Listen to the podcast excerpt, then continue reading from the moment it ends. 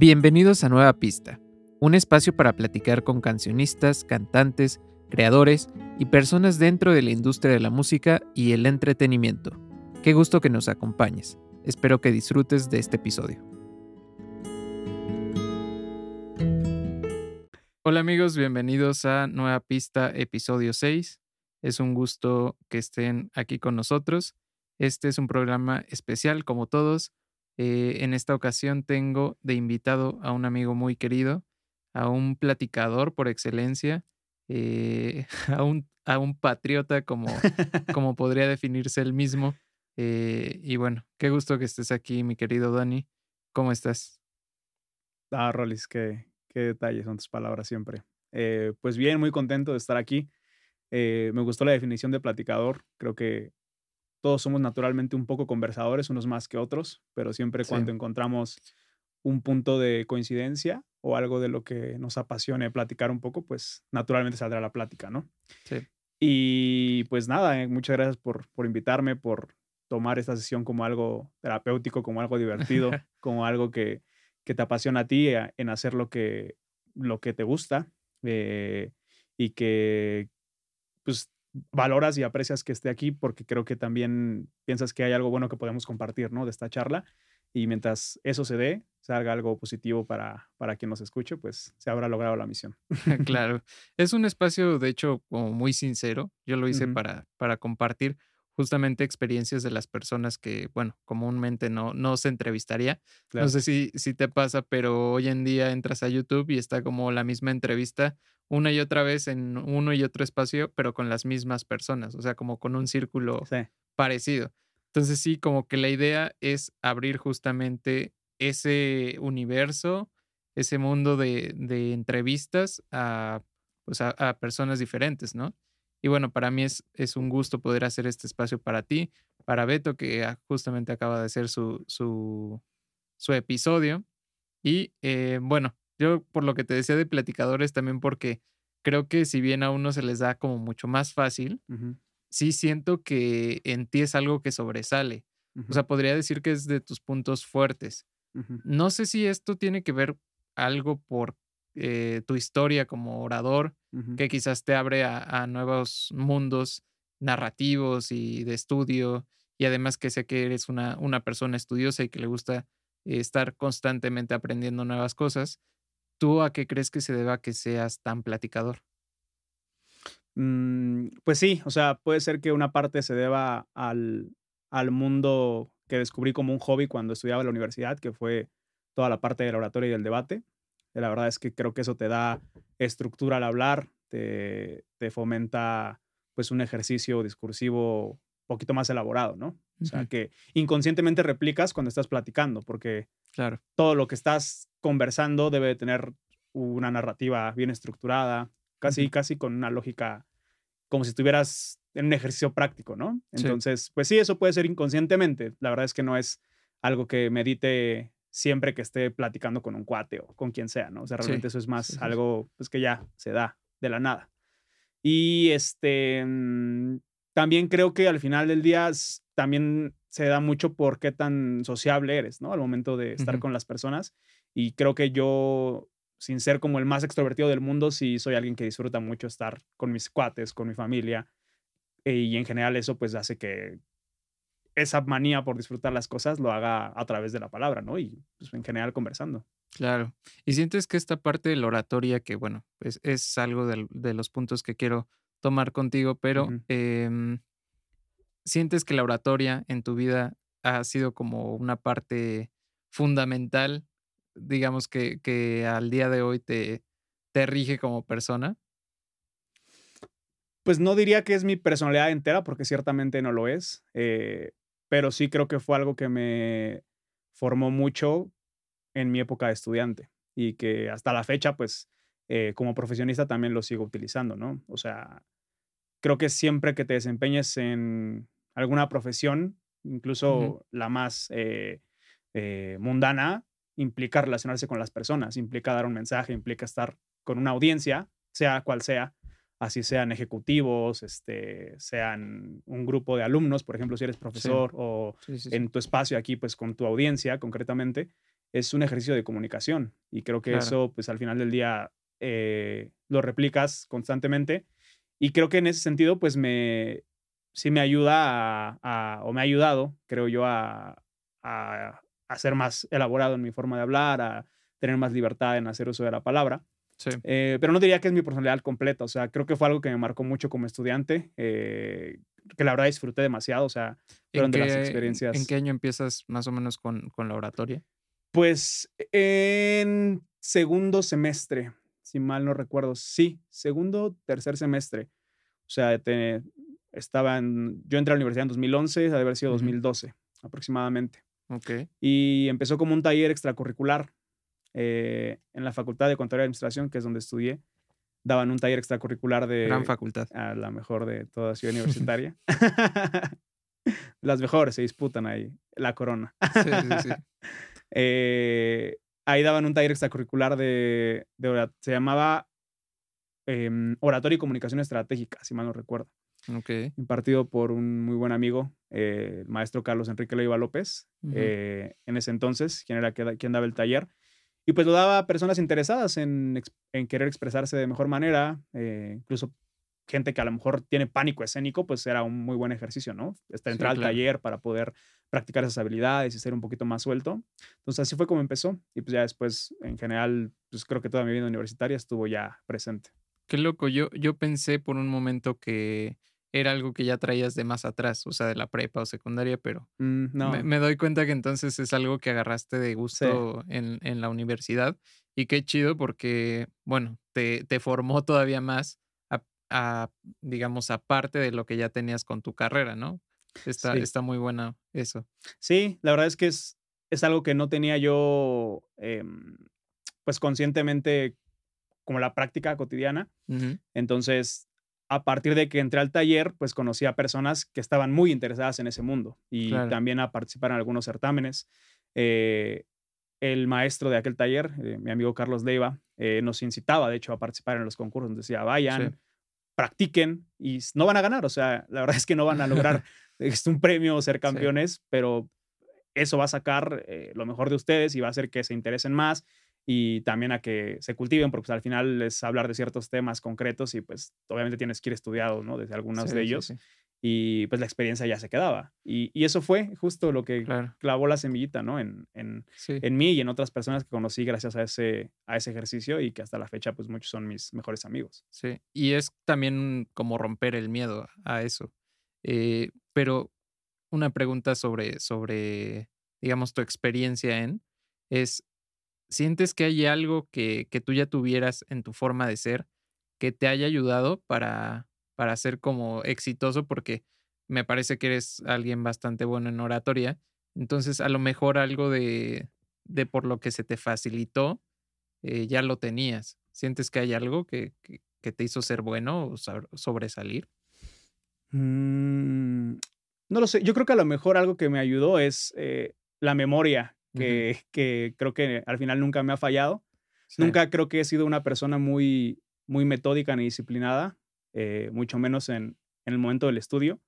Sin embargo, tampoco fui algo, fue algo en lo que yo hiciera las cosas mal, ¿no? O sea, eh, el estudio para los exámenes, yo lo hacía eh, pues como buen universitario mexicano uno o dos días antes, pero pues al final como ponía atención en las clases y tenía buena capacidad de retención, pues me facilitaba que tomaba la libreta y pues eran apuntes de cosas que ya había reflexionado, ¿no? Entonces era muchísimo más fácil al momento del examen, pues nada más plasmar las ideas que obviamente había refrescado una noche o dos noches antes y al transcurso de la clase pues ya este, se habían quedado, ¿no? Entonces yo creo que eso a lo mejor pudo haber sido algo que, que sí me ayudó, eh, pero te soy honesto, la verdad es que el resto es práctica, o sea, la manera en que vas hilando cada vez mejor tus discursos, que eres más estructurado, que, que te empeñas además no solamente por dar el mensaje, sino darlo con, con forma, o sea, que tengas fondo, pero además forma. Eh, como alguien a quien le gusta mucho la composición, pues debes de, entenderlo mejor que nadie, ¿no? O sea, no es lo mismo decir en una frase, en una canción, este, qué lindos ojos tienes, hacer una buena metáfora, ¿no? O algún buen recurso retórico que diga lo mismo, pero de una manera más, más linda. Entonces, eso, eso es práctica es algo que desarrollas. Eh, y una que otra cosa a lo mejor te ayuda, ¿no? Tu capacidad de retención, a lo mejor algo que lees y que te, y que te, te queda, y a lo mejor eso lo utilizas para, para el discurso en sí, pero pues nada más, el resto en sí es práctica, práctica, práctica. Claro. Pues mira, qué, qué interesante. Digo, esto confirma que eres todavía un mejor platicador, porque aparte de todo tienes como una estructura. Y bueno, me gustaría empezar a platicar ya como más en, forma eh, sobre tu infancia. Siempre me gusta empezar con la infancia, no, no porque sea como la misma entrevista, pero me queda claro que para cada quien, no sé, representa una forma de, vivir, ¿no? Y, y bueno, sé, porque te conozco, que tu historia es muy interesante, eh, no porque haya pasado algo extraordinario, sino por tu forma de, vivirla, ¿no? Y creo que la, infancia y la historia de todos es algo interesante. Eh, en tu caso, ¿cómo es tu infancia? ¿Cómo recuerdas esos primeros años de, bueno, dudo mucho que recuerdes Kinder, pero digamos, ¿cómo recuerdas pues esa base? Algo, algo.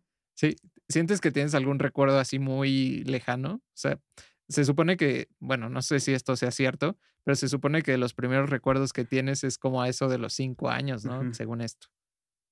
Pues, la verdad, así hablando en general de mi infancia, fue una infancia, creo yo, muy plena. Realmente nunca tuve una experiencia muy negativa que me haya afectado, que me haya forjado un carácter concreto. Honestamente, creo que que mi familia siempre me cobijó y, crecí en un núcleo que sin ser quizá el más integrado del mundo, fue una familia que siempre estuvo presente. Em, recuerdos concretos así de mi infancia, pues sí tengo algunos vagos de, del kinder. O sea, yo sí me acuerdo de cositas del kinder, bailables sobre todo, eh, que me ayuda a recordar, por ejemplo, muchas fotos que mi mamá tiene. O sea, ella tiene fotografías, como seguramente todos nuestros papás de la época tienen todavía sus fotografías impresas tomadas seguramente con algunas Kodak o, u otro tipo de cámaras. Sí. Entonces, eso me ayuda a recordar y sí tengo algunos recuerdillos ahí este, de cuando estaba en el kinder. Yo el kinder lo empecé a cursar, se podría decir, antes porque entré a preescolar. Sí, sí, y luego ya el kinder en sí, este, porque mi mamá trabajaba. Entonces, mi infancia mucho está marcada por, por eso, este, por que mi mamá trabaja eh, y hasta en las tardes regresa a la casa y básicamente quien está eh, supervisándome, cuidándome y, brindándome todo el apoyo son mucho mis abuelos. Este, Ellos son parte importante, muy, muy importante en mi vida. Mis abuelos. muchas personas aquí en, México, ¿no? Que... Sí, sí, sobre todo, eh, sí, creo que es algo muy, quizá latino, quizá, ¿no? Este, que, los abuelos siempre estén presentes. No, sé si tengas amigos de, de, otros países latinos, pero igual y podría ser también eso. ¿Alguna vez te han platicado? En general es algo que está muy presente, creo yo, en las familias eh, latinas. Que, por ejemplo, yo, yo hablo de mi caso concreto y creo que está presente también en muchas familias eh, de la región, es que es común o más común que los abuelos vivan en el hogar de, tu núcleo, ¿no? O sea, por ejemplo, en mi caso, eh, pues yo en la casa en la que he vivido desde, desde mi infancia, es una casa que em, es herencia de mi bisabuelo. Entonces, eh, pues el terreno en sí, la casa construida, pues eh, es de mis abuelos, eh, específicamente de mi abuelo materno, y pues a su vez ya cuando mi mamá y mi papá deciden juntarse, ellos llegan a vivir a la casa de ellos, ¿no? O sea, bueno, mi mamá siempre ha vivido ahí, pero se construyen algunos cuartos que son donde, pues hasta la fecha yo sigo viviendo. Y eso pues de alguna manera hace como más fuerte el vínculo, ¿no? Porque aunque tus abuelos vivan en la misma zona o no necesariamente siempre es así, ¿eh? pero tengas un contacto cercano porque viven en la misma ciudad, yo creo que el hecho de que los tengas simplemente bajando las escaleras eh, hace que ese vínculo sea un poquito más, más, directo. sí, sí, sí, mucho. Y bueno, esos son los primeros años de, bueno, muy a grandes rasgos, pero ese es como, como recuerdas eh, tu infancia. Pero si lo tuvieras que estructurar de una manera un poco más como narrativa y contarlo a manera de historia, ¿Cómo recuerdas esta, o sea, la primaria, la secundaria? Em, bueno, empecemos con eso porque creo que es, algo que por lo menos yo no sé de ti. ¿Cómo recuerdas esas dos épocas? O bueno, si quieres contarla en una está súper bien. Y ya después para llegar a la prepa, que es un cambio interesante y que me gustaría saberlo también desde tu punto de vista y a la universidad eh, posteriormente. Pero bueno, primero estas dos Sí, pues. pues creo que algo que nos ayuda a lo mejor a estructurar un poco la charla es contar la historia por las etapas escolares, ¿no? O sea, yo sí, creo que la infancia está muy marcada por pues, lo que recuerdes del preescolar eh, y la primaria en sí. Entonces, de eso sí tengo, te digo, recuerdos vagos en sí del preescolar. Eh, quizá los recuerdos más concretos son esos de los festivales que hacían bailables, donde eh, mucho la música de Cricri creo que estuvo presente en la infancia de, de nosotros niños de los 90. Claro. Y eso a producto de nuestros papás, ¿no? Y nuestros abuelos, si acaso. Porque de hecho Cricri es más de nuestros abuelos, no tanto de nuestros papás. Pero ellos crecieron a su vez con Cricri, siendo niños, ¿no? Entonces, yo creo que mis recuerdos así primeros del, kinder que tengo es bailando canciones de Cricri. Uh, creo que el negrito sandía, seguramente. eh, el ratón vaquero, estoy seguro que alguna vez lo bailé también, como todo niño mexicano.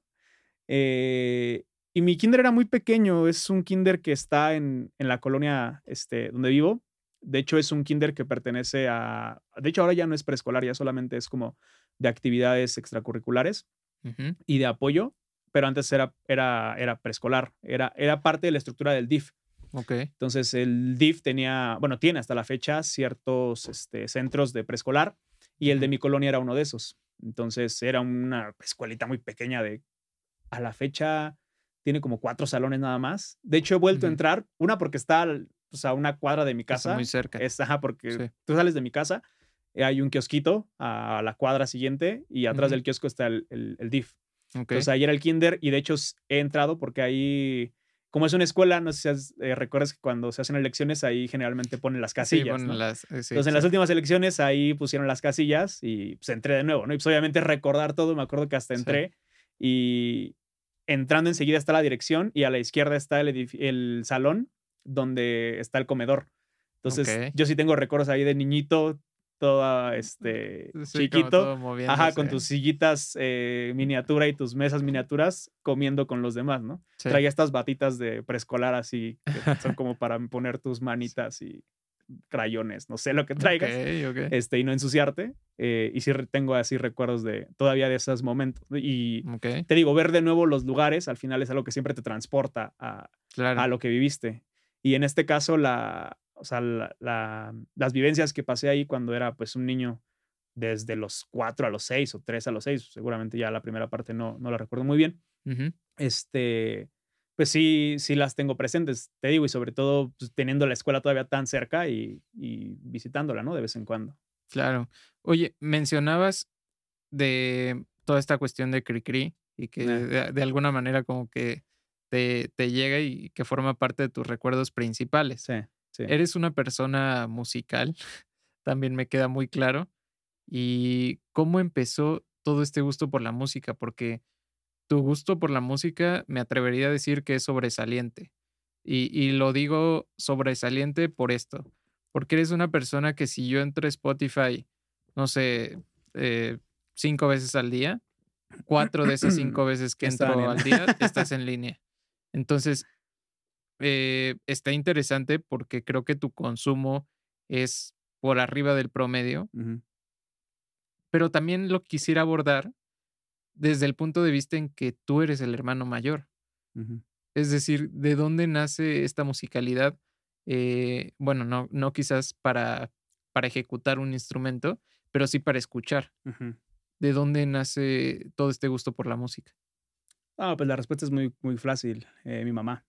O sea, eh, una de las cosas que yo más disfruto en la vida es cantar. Obviamente no canto nada bien, no soy profesional, pero creo que es de esas cosas que todos tenemos como terapéuticas, ¿no? Pero si eres un poco afinado, bueno, me atrevería a decir que sabes cómo enfocar la voz. Puede ser. Y es algo que no cualquiera sabe.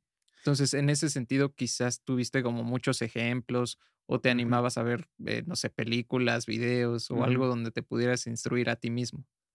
Pues a lo mejor como tú dices, tengo la suerte de no ser tan desafinado, pero pues es más nato, o sea, no, ah, no es algo que yo haya practicado.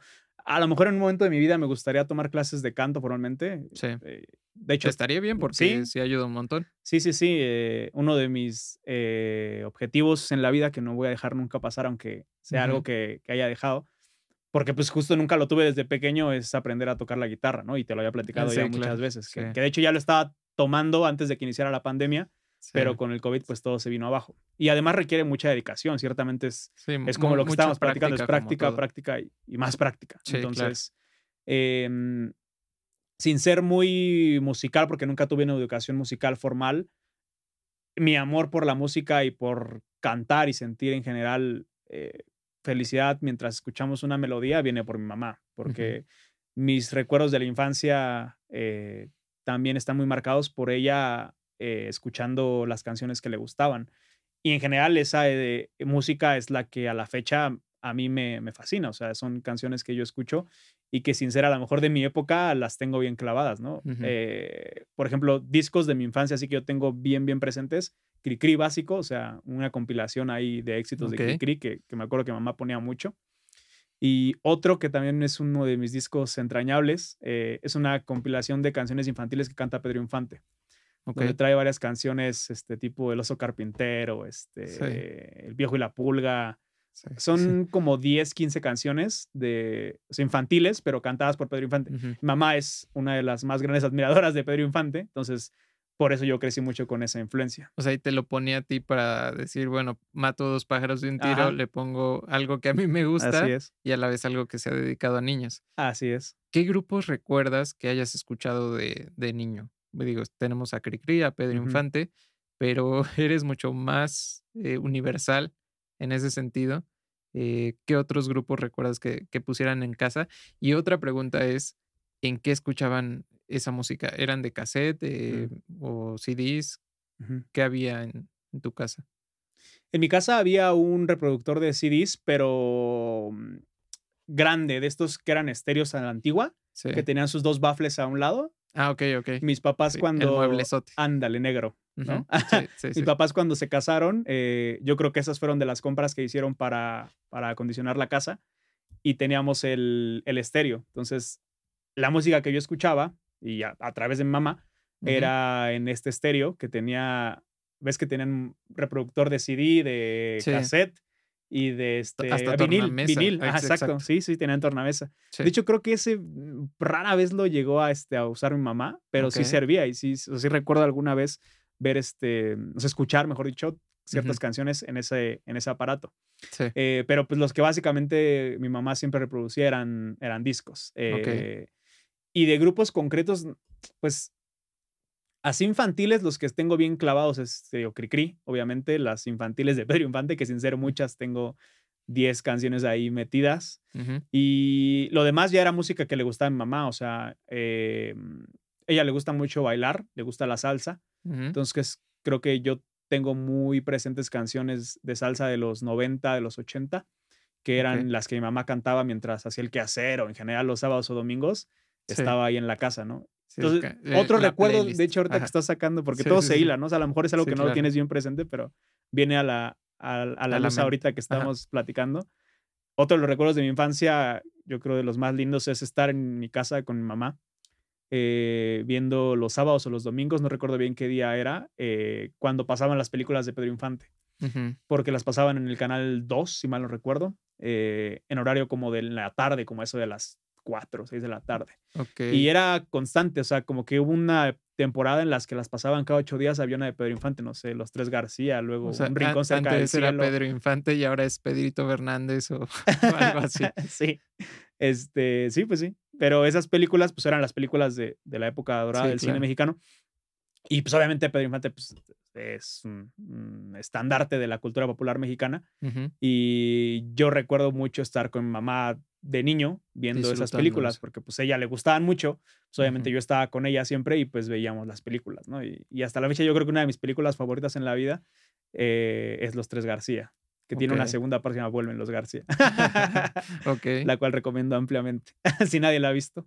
Sí, que eh, pueden buscarla. Así es. Eh, y bueno, mira, justamente a modo de narrativa surge todo esto cuando eras pequeño, pero después algo muy interesante en tu caso, te digo, que tú formas como tu gusto musical, entonces, porque, bueno, tienes esta base musical eh, de parte de tu mamá, pero después evoluciona, supongo que con la llegada de la secundaria, con conocer a otros amigos, ¿cómo fue ese paso a la secundaria?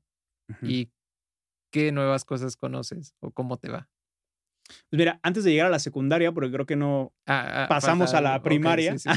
bueno, es, que también, eh, digo, no sé si te pase a ti, pero yo como que al decir primaria, o sea, junto los seis años mm. en uno solo, porque no, no te podría decir, esta cosa pasó en primero, en segundo, en tercero. Digo, a lo mejor sí, pero no, la verdad no sería muy exacto. Entonces, por eso trato de, ponerlo a grandes rasgos, pero bueno, me decías. Sí, o sea, antes de pasar a la secundaria en sí y a la adolescencia, la primaria, que también es parte de, mi infancia y musicalmente hablando, yo creo que la tengo más marcada justo ya por a lo mejor gustos propios, que son muy específicos de todos los que crecimos en, en la década de los 2000. O sea, creo que ahí mi mayor influencia es el pop. O sea, yo crecí. Hay que checar si, si congeniamos en, en eso, porque ah. creo que a lo mejor mucho de lo que digas podría ser parecido. Sí, sí, sí. O sea, yo, o sea, digamos, viene la primaria, eh, te digo, una infancia, una infancia, la verdad, muy linda, siempre, siempre llena de buenos recuerdos. Em, en lo personal, o sea, los mejores recuerdos que tengo de la infancia ya estando en la primaria es salir a la calle con mi abuelo, que era quien me cuidaba. Entonces, eso es, digamos, lo primero que me remonta cuando yo hablo de mi infancia. O sea, es estar en el kiosco de mi colonia, a lo mejor con mis primos o cuates, echando la reta pero mi abuelo ahí a lo lejos este, viéndome, ¿no? Platicando con sus amigos, pero cuidándome. Entonces eso es, eso yo creo que es fundamental. Y musicalmente hablando, todo ese episodio de, de la primaria está muy marcado por, creo yo, el pop. Eh, yo crecí escuchando 97.7 y 99.3. Ajá, 99.3 era digital, ¿no? Y 97.7 era solo éxitos. Sí. Ajá. Ahorita ya creo que 97.7 ya es de Disney o 99. Una de las dos ya es Radio Disney. Ahora es Radio Disney. Ajá, exacto, sí, sí, sí, Bueno, para los que crecimos en los 2000, esas estaciones eran, eran poperas eh, y básicamente crecí pues con mucha influencia de la música también popular del momento. O sea, Juanes, este, Shakira. O sea, te tocó el auge de la camisa negra y todo. Ah, sí, por supuesto. O sea, no, no, no. Eran los e, hitazos del momento. De hecho, el momento en el que acaba a lo mejor la infancia, y sería musicalmente hablando una buena metáfora, es porque yo recuerdo claramente que en sexto de primaria es cuando surge la gasolina de Day Yankee.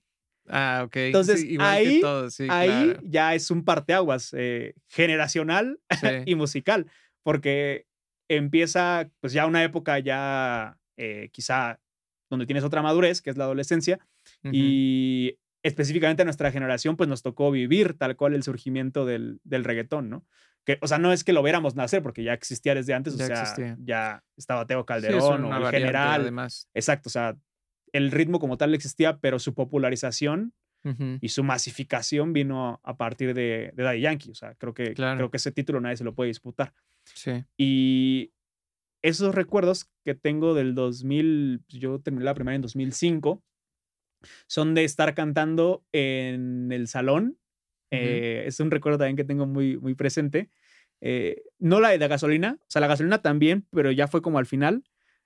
en 2005 se puso de moda la canción de Muriendo Lento de Belinda con ah, Moderato. Ajá. El remix, ¿no? Sí, sí. Este, porque es un cover. Pero recuerdo que alguna vez, no sé por qué diablos, pero el profesor se fue del salón y nos dejó a todos los muchachos ahí en el en, del grupo, eh, sí. pues en su onda. Y, así eran las como estaba de moda esa canción, no sé a quién se le ocurrió cantar de repente, este, quizá no sientas lo que yo sentí. y todo el, todo el salón de repente estaba cantando lento. Que está chido, ¿no? Sí, que sí, de repente se hacían esos desmadres como muy eh, infantiles, infantiles pero pero padres al final. Sí, sí. Ese es un recuerdo, por ejemplo, que tengo y que ahorita viene también a, colación eh, por, la, por la conversación, ¿no? Eh, sí. ¿Te recuerdas el grupo cantando a coro lento? Y en qué feo soy eso. no, no crean que estoy desafinado, es por el, el, efecto que le quería dar. lo, está haciendo muy a la y se va también. Sí, sí, sí. Entonces, también sabes que recuerdo mucho de, de, la infancia, de esa última infancia en la primaria. Em, cerca de mi, de mi escuela hay un centro comercial que la gente que es del norte del Valle de México lo debe de conocer, que es Mundo E, ¿no? Para todos los que somos de, de Tlanepantla, Tizapán, Naucalpan, este, municipios hermanos, o en general de la zona norte, em, hay una plaza comercial que se llama Mundo E, que es de las más grandes, está en Tlane. Y ahí había un centro, perdóname, había un, este, un lugar que se llamaba Don Quintín. Según yo era una cadena, o sea, tenía más, más este, establecimientos, pero en ese entonces, no sé si así era en, en todos los demás, el Don Quintín hacía tardeadas infantiles. Entonces, sí, sí, sí. Y las tardeadas este, eran obviamente pues, para niños, no, había alcohol, era, refresco, juguito. Bueno, quién sabe, mano, porque Estado de México ah, me, hace dudar un poco. Sí, yo era muy inocente, seguramente alguien metía las licuachelas ahí en escondidas, pero no eran licuachelas en entonces, a lo mejor era una michelada como tal. Sí, no, no existían esas Esa, ese arte. pero en el Don Quintín hacían tardeadas. Y pues la música que se ponía en el Don Quintín generalmente era el, el pop de la época, ¿no? O sea, eran este te digo, Juanes, este, no me acuerdo, Rey que empezaba a surgir, por ejemplo, la, música de Rey fue, fue de esos años. Qué vida la mía. Qué vida la mía, claro, sí. Yo todavía me acuerdo, este, no sé por qué de hecho pasó que se puso de moda este Noviembre sin ti como mucho tiempo después, pero Noviembre sin ti es una canción que yo recuerdo que cantaba cuando estaba en la secundaria. es, en la secundaria. Es de los primeros discos. como en... Mm, primero, primero de secundaria. Ajá. Sí, tenía este 11 años, 12 años. Claro. Eh, entonces, esas canciones, ese pop eh, y el inicio del reggaetón se empezaba a sonar en esas tardeadas. Que yo llegué a ir con mis amigos de la primaria, bien inocentemente, eh, sintiéndonos un poco mayores, acompañados de nuestros papás. O sea, tus papás te dejaban en el Don Quintín, te decían, pues regreso en, no sé, tres horas, cuatro horas. Y, pero pues adentro eran puros niños, o sea, eran niños. Qué chido este que se podían deshacer de los niños por un rato. sí, sí, sí. Y había música en vivo, además, no era pura disco, era habían banditas. De hecho, creo que llegaron a, llevar buenas bandas. Órale. Porque el espacio era, era grande. Em, y estaba padre, o sea, hasta la fecha, pues digo, ahorita ya no, ya no hay nada como eso, pero si platicase con mis amigos de la primaria, eh, seguramente una de las cosas que enseguida comentaríamos es, eh, son nuestras idas al Don Quintín, que van de haber sido unas cuatro o cinco idas, pero... No, pues no, no, fueron tantas hasta eso. Sí, no, no, o sea, no era como de, ah, vamos cada ocho días al Don Quintín, ¿no? como si fuera el lugar de, de celebración única, o sea, pero sí era un lugarcillo que se puso de moda entre los niños que estábamos viviendo cerca de la zona y, íbamos con nuestros papás, ¿no? Porque a lo mejor era también a la plaza a la que íbamos al cine, así, entonces. Sí. ¿Recuerdas en qué año se hace Mundo E? Porque no es precisamente vieja esa plaza, ¿o sí? No, honestamente no sé el año concreto en que se construyó, pero pues desde los 2000 ya, ya existe la, la plaza. Sí. es, o sea, no es relativamente este, vieja tampoco. Sí, exacto. Y es, o sea, te digo, en la zona pues, es de las principales. Es que yo recuerdo haber ido a ver eh, Harry Potter y la cámara secreta con mm. mis papás. Y bueno, estamos hablando del 2003. Sí, si principios de los 2000. Recuerdo. Ajá. Y de hecho, mucha gente recuerda esa plaza porque quizá a lo mejor el, cielo. sí. sí, claro. Sí, sí, sí. Es que está padre. sí, se ve medio fake ya cuando creces, pero. No, sí, ahorita ya. Y creo que hasta se está cayendo. Han subido como de repente fotos en donde ya hay una parte sin cielo y pues dices, ah, esa magia que a lo mejor la veías de chiquito, ahorita ya es como Sí, todavía está, todavía está. Eh, todos los que llevamos en la zona y escuchen este programa dirán, ah, claro, y te recordarán el cielo. sí, claro. Porque todavía está esa parte de la estructura de la plaza. La plaza apenas la remodelaron, tendrá unos tres años, yo creo, o poquito más. Ok. Pero la parte donde está el techo pintado como si fueran nubes, eh, todavía está eh, presente y es la antesala para llegar a la parte donde está el cine. Donde está el cine hay una fuente fuente también de muchos recuerdos de gente de la zona, donde a lo mejor la ocupaba como punto de encuentro, ¿no? Sí, esa sí no la, ubico. Sí, está, literalmente está enfrente del cine. El cine es, es, un Cinemex haciendo publicidad no, no pedida. Sí, claro. es un Cinemex. Qué bueno, porque no queremos. el buen es Cinépolis. exacto. Ah, Pero si quieres Cinemex, patrocina a Rollis, también no hay problema. o a todos. Entonces, enfrente del Cinemex estaba una fuente y, y, todavía esa zona está pintada así, ¿no? Haciendo esa alusión como si fuera un cielo. Y todos recuerdan eso, es como, ah, el cielo de mundo. Claro. E, está curioso justamente todo esto lo que, que comentamos ahorita, porque me doy cuenta que a nosotros nos marcó el reggaetón en el sentido de que lo, lo vemos como algo de la generación 2000. Es decir, si tuvieras que clasificar a grandes rasgos la música de cada década, podrías decir 80s disco, eh, 90s garage rock o, o bandas así más, ¿sabes? Como rockeras. eh, y después, eh, hasta poperas, podría decir. Y los inicios de 2000 son como poperos, pero eso de mediados se va haciendo mucho de reggaetón. Sí. Entonces podríamos decir que llegamos 15 años de reggaetón, bueno, ya 17. Em, está, está muy curioso, ¿no? Cómo, cómo se dividen. Sí. Sí, o sea, creo que a lo que te refieres es que llevamos como unos 10 años de hegemonía del reggaetón en nuestra generación, ¿no? Pues no de hegemonía, porque no sé si te pasó a ti, pero bueno, en un, en un principio el reggaetón no era bien visto.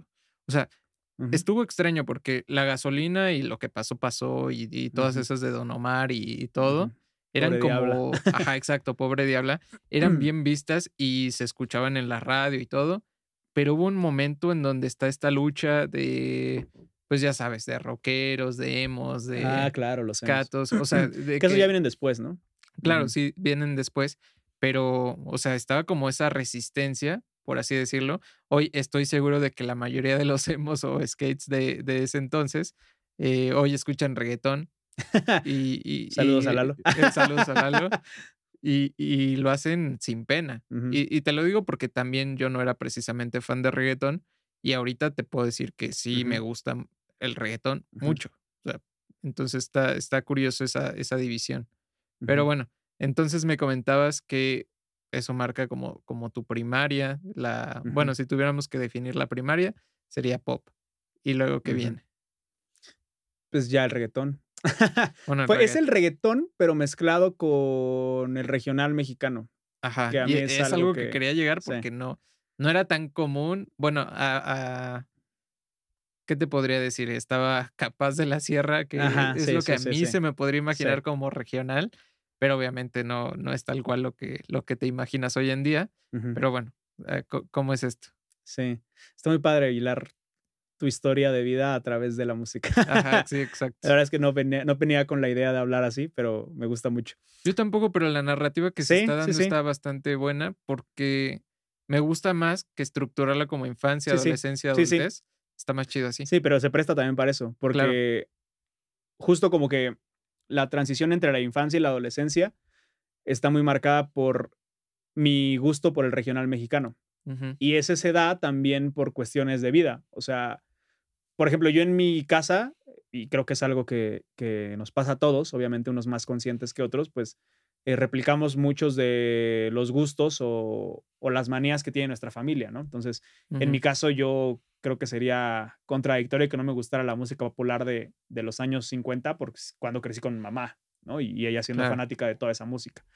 Entonces, eh, en mi casa sí hay algo que no se escuchaba mucho y era el regional mexicano. O sea, mi mamá, toda su influencia musical era, este, te digo, como muy contrastante, o sea, porque ella pues es de los años 70, eh, de cuando nació.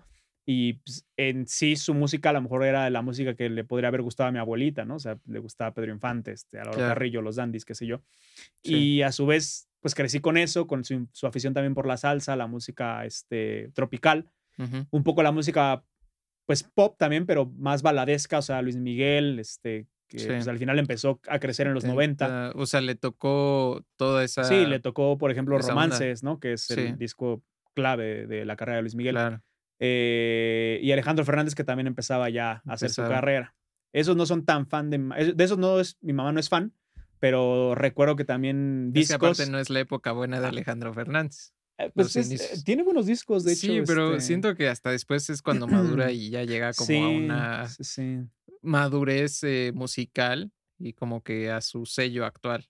O sea, te podría decir que en un inicio Alejandro Fernández no tenía tanto sello. No sé pues es que era un balaísta, ¿no? A lo mejor nada común, o sea, bueno, y a raíz de que ya se mete en las rancheras y en el pop, que ya viene después, y ya es un tipo versátil, o sea, claro. que creo que también lo que distingue mucho a Luis Miguel, o sea, guardando distancias y cada quien con su estilo. Eh, Alejandro nunca lo he podido ver en un concierto, tú sí, eh, a Luis Miguel, a Luis Miguel sí, y es padre porque el concierto de Luis Miguel, exacto, el concierto de Luis Miguel y me imagino que el de Alejandro debe ser similar, pues empieza con baladas o tiene una parte de baladas, luego llega a la ranchera, este, luego llega a, las poperas que tiene también, ¿no? Tipo suave, cosas así.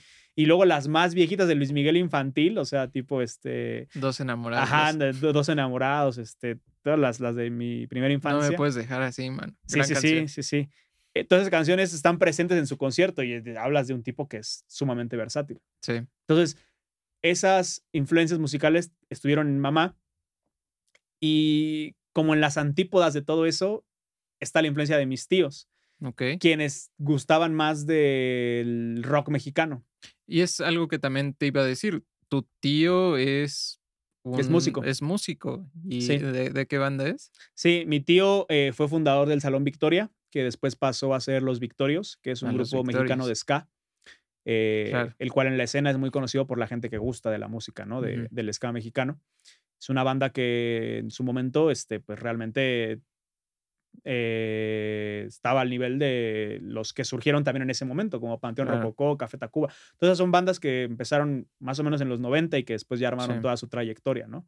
Este Inspector, por ejemplo, que además esos también empezaron como que a la par, pero después cayeron, luego levantaron otra vez. Son, son grupos que empezaron a, surgir con la escena del ska en México, La Tremenda Corte, este, todos estos mucha influencia musical de mi infancia está también marcada por eso, porque pues mi tío tocaba esa música.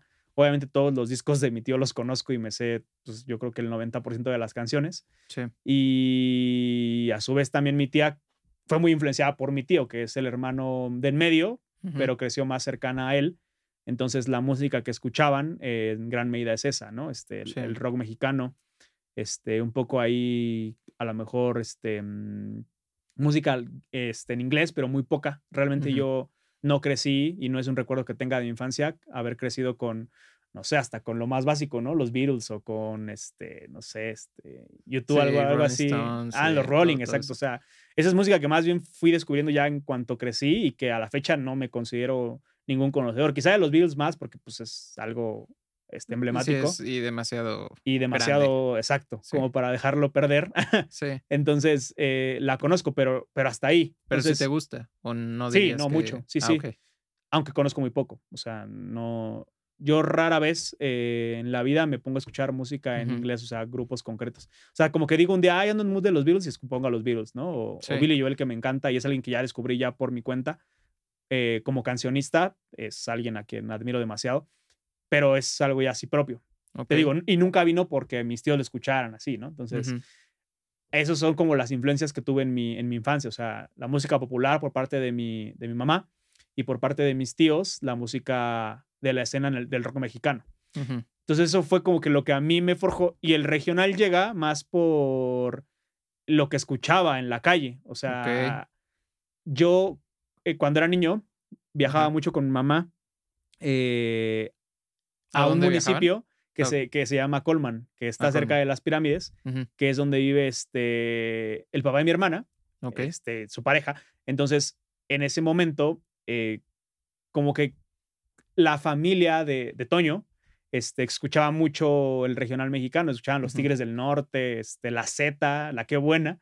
Entonces, como que fui creciendo ah, y entrando a la adolescencia y me influencié mucho por esa música porque la escuchaban en la calle y aparte en la casa este, a la que íbamos muy seguido, pues era la música del día a día, ¿no? No era como que escucharan de repente este, a Belinda o qué sé yo, a Juanes así, sino más bien era la Z de ley. No, eran tan fresas como se podría Así es, sí, sí, sí. Y pues de alguna manera ahí es una zona que siendo ya urbana, pues todavía tiene mucha influencia popular, o sea, de una zona, de una zona, eh, pues sí, digamos, em, como si fuese un pueblo en cuanto a sus formas, ciertas eh, pautas de socialización, pero este, pues ya es al final un municipio ya urbanizado completamente, ¿no? Pero digamos, eh, su apego a muchas costumbres todavía es muy, muy, este, muy de antaño, o sea, todavía celebran las fiestas patronales en grande, este, con bandas grandísimas, Este, en fiestas grandes, por ejemplo, este, ferias importantes, llevan a grupos este, de presencia nacional, ¿no? Por ejemplo, de ahí de la zona cerca está, digo, guardando las distancias, porque esa ya no es una fiesta patronal, pero es una feria importante, es en Texcoco, que está cerca. la, Feria del Caballo, pues ahí tienen los palenques y el palenque, por ejemplo, este año van a llevar a Alejandro, o sea, los... Tiene muy buenos grupos. Claro, o sea, llevan a los, siempre. a los pesados, ¿no? Del, regional mexicano y, o del pop en general, de la música popular. Sí. Y así creció, o sea, ya, ya después vino esa influencia de, de, ese lado.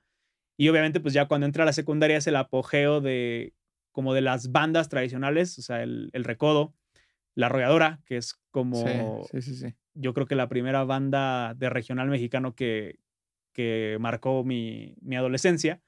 Eh, la Pequeños y la Cuisillos.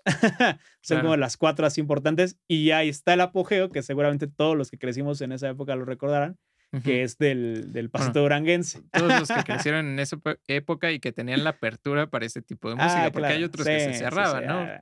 Entonces, eso está interesante porque tú, digo, eres una persona que sabe aprovechar como toda la música que llega a ti. O sea, no te cierras a un género. Y eso es mm. bastante importante, sobre todo cuando eres un buen escuchador, por así decirlo.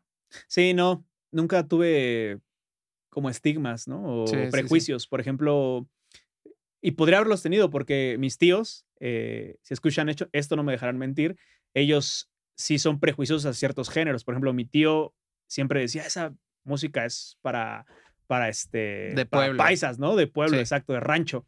Y bueno, pues es muy su opinión, obviamente sesgada e incorrecta, pero mucha gente piensa así y dice, pues esa música es este, eh, muy mala, es música sin a lo mejor mucha elaboración. Seguramente están de escuchar a Chopin a cada día o a Mozart y por eso tienen gustos tan elevados musicalmente hablando y pueden desdeñar algunos ritmos, ¿no? Pero la verdad es que son ritmos como cualquier otro pertenecientes a una región con una dinámica muy concreta y que a mí en lo personal, te soy muy honesto, es de lo, son de los ritmos que más me, me llenan. O sea, cuando escucho en una fiesta el reggaetón, el pop, este, la electrónica, pues sí ando prendido y medio acá estoy animado, ¿no? Pero cuando ponen una de banda es inevitable. Ya, es el hit. Exacto, que yo me descontrole porque es algo que, me, que me llena mucho. Y seguramente a lo mejor gente que creció en un entorno más propicio hacia esa música, no sé, pienso en zonas, oh, Sinaloa, por excelencia, obviamente, Zacatecas, el Bajío en general, em, y el norte a lo mejor de México, pues es lo, es lo usual, ¿no? O sea, si tú vas un día diciendo esas cosas a, a Sinaloa o algún otro tipo de, de, región donde sea más popular, seguramente te dirán, que quieres llamar la atención nada más, ¿no? Porque pues, no es algo, no es algo común que ah, vayas con eso. Obviamente también hay gente a la que seguramente no le gusta ese tipo de música porque es que sería generalizar, ¿no? Decir, a todos los sinaloenses les gusta la banda, cuando obviamente no es así. Sí. Pero em, es un hecho que cualquier persona está marcada por esa imprenta, creciendo en ese entorno, ¿no? Por ejemplo, alguien a, que tú, a quien tú y yo admiramos mucho, que es David Aguilar, pues es un compositor mexicano sinaloense, que incluso hasta hizo un eh, álbum dedicado a la banda y a los ritmos de tambora, eh, justamente influenciado por eso. Y, y, él diciendo, pues no es que yo haya crecido siendo fan de esta música, pero a manera de homenaje, ¿no? Porque no puedes negar tus, influencias musicales. Y un homenaje más a la banda real, ¿no? Que es lo que dice, no a, a, todos estos grupos como La Arrolladora, que, bueno, eran, son como los hits de, de, ese género, pero se refería más como a, a, todos los sonidos que lo marcaron de niño. Exacto. Justamente como tú lo decías, de eh, pues todo lo que, lo que vivió y que a final de cuentas es su contexto. Y lo que está interesante también es que, eh, bueno, siento que al estar en una ciudad como la Ciudad de México, te abres a muchos más géneros que estando en otro estado. Si eres de otro estado, digo, quizás es, es, una falacia por generalización el decir que solo te gusta un género, pero a final de cuentas, sí te puedes encerrar más en un género porque es lo que se escucha y es tu contexto total. Entonces, digo, no, no esa manera de de mala onda, pero sí, sí es lo que llega a pasar. Sí. De hecho, tiene razón. O sea, mm, nosotros crecemos estando en una zona, pues, obviamente de las más abiertas en el país, eh, donde se escuchan todo tipo de ritmos. Sí, claro. Y, y, a lo mejor como anécdota para este momento, creo que viene a, muy bien que cuando yo estaba en la secundaria, eh, que ya era, o sea, ya parte de la adolescencia, recuerdo que las tardeadas que organizaban en la secundaria se hacían en el gimnasio. Este, era un gimnasio grande, sí. en la secundaria. Y en esas tardeadas es chistoso porque los recuerdos más eh, claros que tengo es de la gente haciendo el espacio, que algo que también estuvo muy de moda en ese momento, eh, que creo que como que se retomó de, de, tiempo atrás, porque no, ciertamente no es de los 2000, fue el breakdance. Entonces, hacían el espacio siempre en las tardeadas que, ah, van a bailar break, van a bailar break. y de repente ya hacía el círculo y acá los de tercero, pues uno acá de morro de primero, segundo, decía, ah, esos bailan bien perrón. no, y nos, eh nos, tocó todo el tema de Tectonic y... Ah, eso, pero es un poquito después. O sea, antes, de llegar, antes de llegar al Tectonic y a la electrónica, estuvo yo creo que el breakdance un poco. De hecho, en la secundaria, otro de mis recuerdos musicales que tengo es, es el Cártel de Santos. O sea, el, los primeros discos del Cártel este, el, el, primer disco del cártel, luego el volumen 2 y el volumen 3, que es el volumen prohibido. Eh, son, creo yo, en ese hilo de, del 2000, 2005 al 2010, más o menos. Claro. Entonces ahí como que el hip hop un poco se mezclaba en, en, la, en la escena. Y recuerdo mucho que los grandes se ponían a bailar este eh, breakdance. Y al final, ya cuando yo ya estaba en tercero, eh, fue muy chistoso, pero ya después como que cuando o en las tardeadas empezaban, pues obviamente ponen de todo, ¿no? O sea, ponen un rato electrónica, pop, lo del momento. Y recuerdo también muy, muy claro que ponían ya después las de banda, así que una que otra de banda, pon tú. Y en ese momento estaba de moda el duranguense. Y recuerdo que ya después, en la tardeada, se hacía la bola para que el dos, tres que bailaban duranguense se ponen ahí a sandunguear. Durísimo. Qué chido, ¿no? Porque eran muchos géneros y si te lo pones a ver hoy, hoy en día, o sea, que siento que es como las, las playlists que, que hacemos. Eh, casi todas las personas que de repente tienes una canción de pop y de repente cambias a salsa o a banda. Sí. Y eso se daba en una fiesta y nadie ponía peros. Estaba, qué chido. Sí, estaba muy padre. Recuerdo, te digo así claramente a, a la banda haciendo la bolita y de repente poniendo. Yo creo que la canción de la época, si hubiera una que marcara como ese auge que tuvo el pasito duranguense en el regional mexicano, fue la de Por tu amor de los alacranes musical, que seguramente todo el mundo conoce.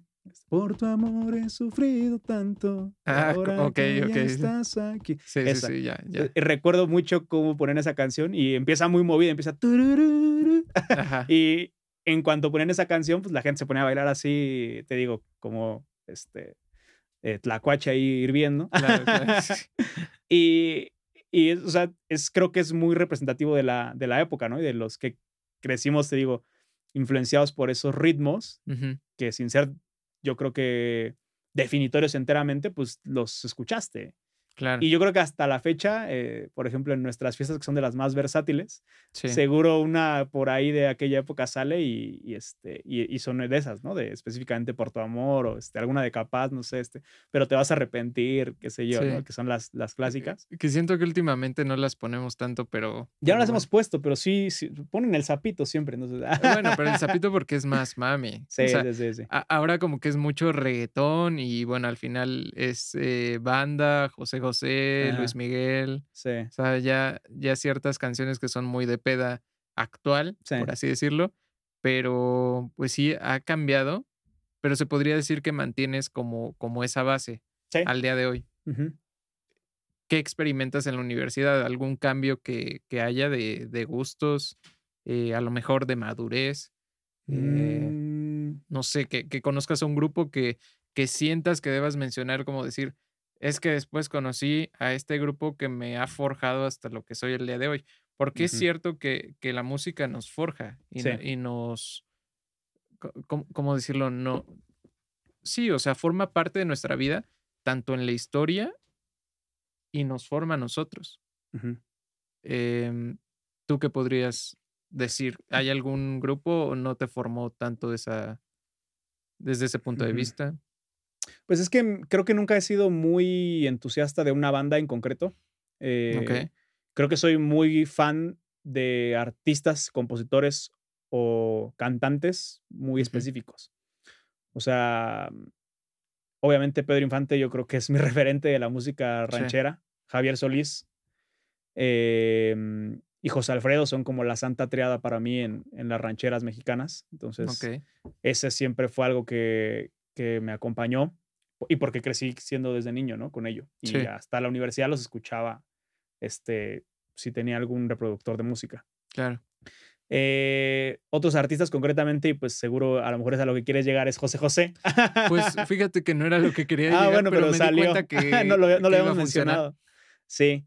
Em, Y curioso, porque José José también es algo que no se escuchaba en mi casa, pero surgió como en la bohemia, de la mejor manera que puede surgir José José, porque un grupo de amigos con el que yo me juntaba en mi colonia eran más grandes que yo. O sea, yo tenía como a lo mejor unos 15 eh, años y ellos tenían, yo creo que unos 20, o sea, sí tenían como 5 años más, más, más que yo. Sí. Y, y ellos, influenciados por su papá, eh, escuchaban mucho José José, muchísimo. Y además, algo que me gustaba es que pues, tú conoces José José, obviamente, por las canciones populares, ¿no? O sea, ubicas Almohada, este, ubicas Amar y Querer, este. Bueno, yo no por mi mamá, pero, pero sí. Me imagino que la mayoría Sí. será de unas cuantas canciones. O sea, eh, o sea, mínimo sabías el triste la cantaba José José, ¿no? O sea, o una que otra canción, así. Sí. Y entonces yo conocía esas y algo que ellos me pegaron a mí, te digo, más o menos como a los 15 años, o sea, todavía estaba por entrar a la prepa, ya estaba en la prepa. Ajá. Es que ellos escuchaban unas menos conocidas.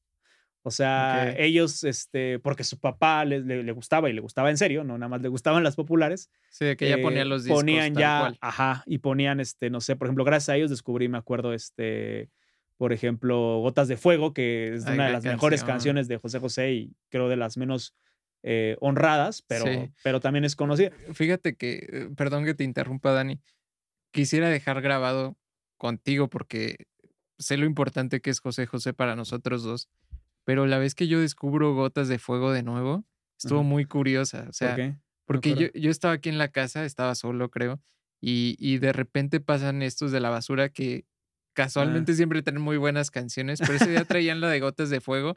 Y me acuerdo que me queda muy grabado porque fue como tan natural escuchar pasar de, de, la ventana. Justamente ese día no traían el desmadre, las campanas ni nada. Solo estaba la canción.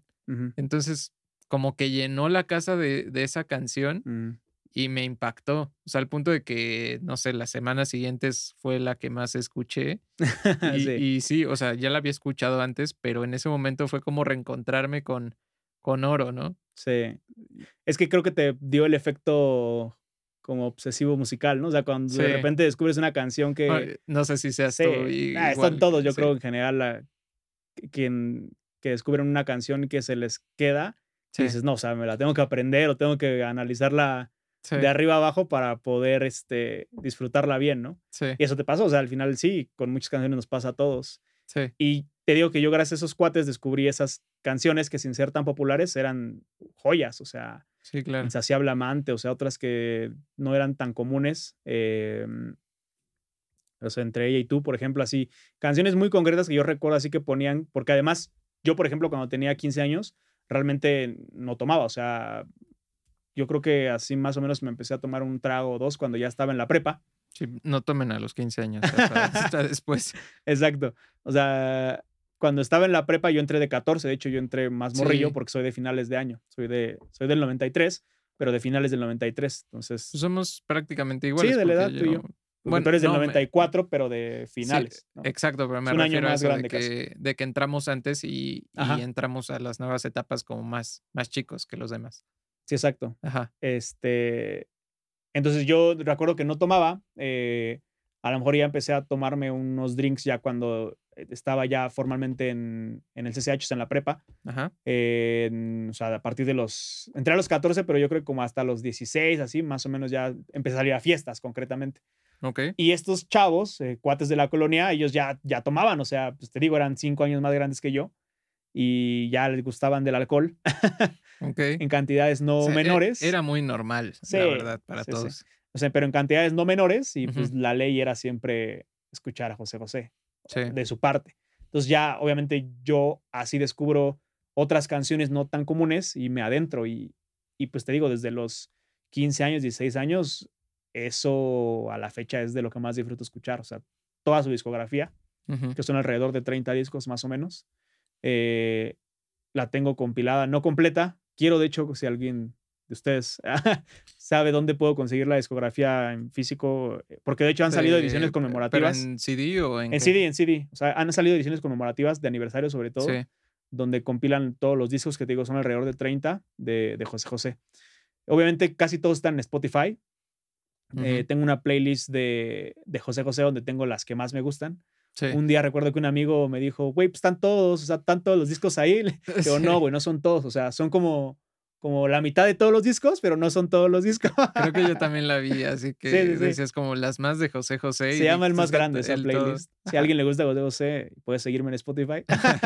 ¿Cómo estás en Spotify? Daniel? Gutiérrez, o sea, es mi cuenta de Facebook, es que la asocias a ah, Spotify. sí, sí, sí, Y esa playlist la tengo ahí, este, así, yo realmente antes no era de hacer playlists, ¿eh? y hasta la fecha no me dedico mucho a hacer playlists, pero las pocas que tengo, este, pues las hago así como con cautela porque digo, ah, pues estas, este, o sea, digo, como que voy por discos, ¿no? Digo, ah, este, de este disco estas no pueden faltar. Entonces meto tres, cuatro y así. Sí, claro. Y se ve claro porque está el disquito ahí como con la misma imagen en tres, cuatro canciones, ¿no? Ajá. Y así es como fui hilando esa playlist. Ok. Entonces, a José José llegué así. Em, creo yo que hasta la fecha es una de las voces más importantes que ha dado este país.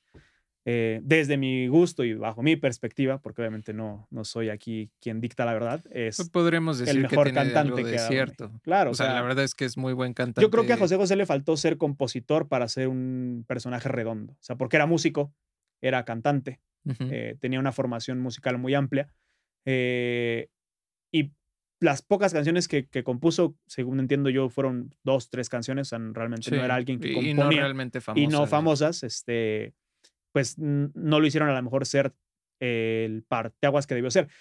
Aunque, claro está, pues es uno de los tipos más relevantes en la cultura popular del siglo pasado. O sea, em, si no fuera por José José, yo creo que joyas de compositores como Rafael Pérez Botijas o como Manuel Alejandro difícilmente habrían salido eh, a la fama y cobrado la relevancia que tienen.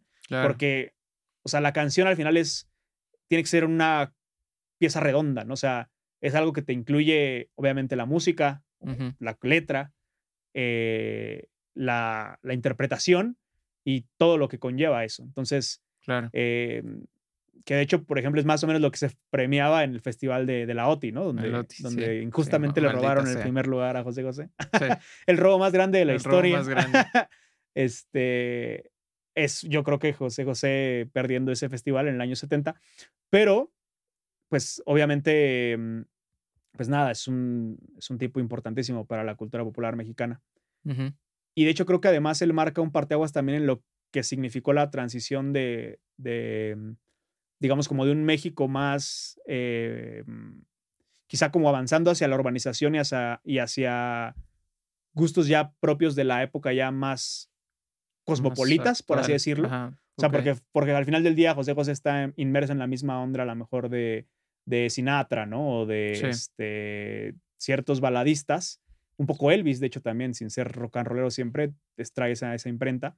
Entonces, como que creo que la, la, mm, o sea, la afición mexicana de, de la época, o sea, del siglo XX, creo que ya a partir de José José y de todos los que llegan después, a lo mejor cantantes de, de baladas, un poco este, ya más hacia ritmos distintos a las rancheras, sí significan una ruptura, ¿no? Contra, o sea, con, con el México, digamos, todavía mm, eh, de los 50, quizá, sí, un poco. Sí, ya te entiendo, como más el paso hacia lo que hoy en día es. Así es. Bueno, bueno, que hoy ha evolucionado todavía bastante, creo que ya no podríamos compararlo con el México de los 70. No, obvio. Eh, pero, ajá, exacto. es otra generación. Sí, claro. O sea, tú dices más como el, el, paso, el paso marcado. Así es. En ese entonces. Sí, y pues bueno, o sea, te digo, con José José, pues hay otros artistas que, son de mi, de mi, o sea, de mi eh, colección favorita. Eh, yo creo que en sí a la universidad no llegó nadie nuevo eh, como tal, o sea, más bien yo venía ya arrastrando mis gustos musicales, te digo, de la infancia y de la adolescencia, los mantuve. Y es hasta después de la universidad que, o un poco al final de la universidad, donde ya me decanto un poquito a escuchar más géneros este, mm, eh, de cancionistas, o sea, más relacionados con la trova, un poco más este, en la onda de, de los nuevos compositores de, la onda mexicana. Sí. Pero ya es hasta muy después. O sea, yo gracias a ti, por ejemplo, empecé a escuchar a Jorge Drexler, empecé a escuchar a, David Aguilar. Eh, y a toda la camada de compositores que son parte de esa generación. Bueno, Dressler es ya de antes, obviamente, pero yo creo que con David vienen pues este, Alex Ferreira y este, Silvana, todos los, este, un poco Daniel me estás matando, toda esta camada ahorita de cancionistas. Nuevos cancionistas se llaman en Spotify. Así es, exacto, la playlist de cancionistas o nuevos cancionistas. O, café con leche. Ah, gran playlist. también.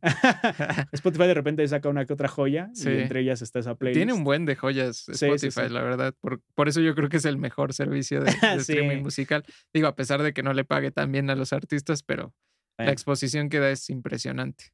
Sí, y pues además también es algo inevitable, ¿no? Que cada vez se avance más hacia la reproducción digital que las viejas formas. O sea. Sí. No, y además nada más es un punto, bueno, yo lo veo así como una ventana. Pero bueno, ya el, negocio de la música hoy en día está en, en los conciertos, tal cual. Claro. Creo que sería muy tonto pensar que puedes eh, volver a ganar lo mismo que antes con un CD por ejemplo. Sí, o no, no, te lo va a dar el CD, pero te lo van a dar las, las giras, ¿no? Y el merchandising, o sea, que es básicamente lo que ahorita los artistas eh, promocionan. Sí, claro. Entonces, eso es cómo ha cambiado la industria. Sí. Y pues sí, o sea, al final creo que esa es un poco la, la trayectoria. Te digo, ya este, específicamente en la, en la preparatoria es el auge del reggaetón y de la música electrónica. Ahí ya entra el Tectonic, como tú decías. Sí. Y uno de los recuerdos que tengo, de hecho, de, la, de esa época de la preparatoria es mi grupo de amigos, ahora sí ya con el que yo me juntaba, haciendo bolita para bailar Tectonic. y eran la sensación, ¿eh? Me acuerdo que en esos momentos ponían este, así canciones. Los duelos de, Tectonic. Por ejemplo, no sé, tipo la de Take Over Control, una que era así como que un beat acá bien marcado, Take Over Control. Ah, y con otras cuantas así, se armaba la bola y todos empezaban a hablar Tectonic. Claro. Y mis amigos con los que yo salía en ese entonces eran este bailarines. bueno, les gustaban, o sea, no eran profesionales, pero pues como estaba de modas, siempre acá, si ponían la música, bailaban. Y me acuerdo que hasta tenían pasos conjuntos, así, este, se hacían una, o sea, hacíamos la bola y uno se ponía frente a otro y empezaban así a, a contorsionarse y hacían pasos eh, en pareja, o sea, como que se le daban señales y de repente ya el güey así cruzaba sus brazos y se empujaban, así, ¿no? no, qué cosas se vivían antes, La verdad yo creo que no deberíamos de estar orgullosos de esa época del, del Tectonic, aunque bueno, fue una parte que también nos forma, ¿no? Igual que toda esta onda emo y, de skate y, demás. Sí, los emos fue son de la prepa también. Sí. Pero musicalmente, o sea, como que los emos sí nunca se popularizaron, ¿no? Con otro. No, pues era, era como era como un nicho, por así decirlo. o sea, era, era una onda como muy particular. Por eso tantos grupitos, ¿no? Sí. Hoy, hoy, en día siento que es más difícil eso, o sea, encontrar eh, tanta segmentación en, en la música o, o, bueno, por lo menos en las pandillas, por así decirlo. Ajá. Ya, ya no encuentras eso. Hoy, hoy en día la gente es más universal y de cierta manera se agradece porque como que se rompen esos esquemas en donde solo puedes ser fan de algo. Sí. Y, que siento que es algo de lo nefasto de, de, los escuchas, tal cual, porque no es de la música, la música no tiene el problema.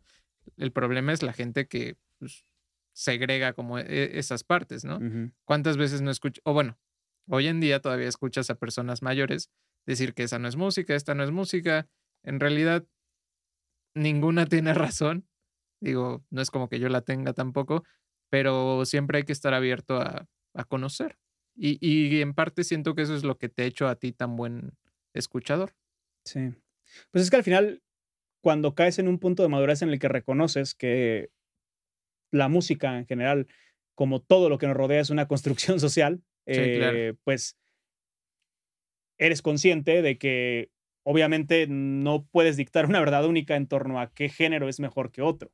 Sí, claro. Porque obviamente eso es muy subjetivo y tiene influencias muy marcadas, depende de la región en la que estés. Entonces, honestamente yo creo que yo como una persona que creció influenciada por la música popular, que afectó mucho a México y específicamente a la zona de la que soy, que es pues, la zona centro, el Valle de México, em, pues crecí con, con, un poco de todo, ¿no? Y nunca he sido cerrado a nada. Este, la única música a lo mejor a la que yo le pongo un pero y es porque nunca tuve así, pero ni, ni de asomo un acercamiento. Es como con la música hard, ¿no? Así tipo este rock pesado. Sí, sí, eso, sí. Eso sí honestamente yo soy ajeno, pero porque no crecí con, con, ella, ¿sabes? y... Que tiene su chiste también. Claro. E, es, algo que, qué bueno que tocas ese género, porque creo que coincidimos en ese. Digo, para mí también el, ¿cómo se llama este?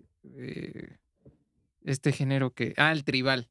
Ah. Es, tan raro que yo no puedo decir me gusta. Muy fugaz el tribal, por cierto. Sí, pero además no te puedo decir ese género me gusta. O sea, es más, yo sí lo considero molesto si es que lo llegan a poner en algún lado, que sería muy raro que lo pusieran.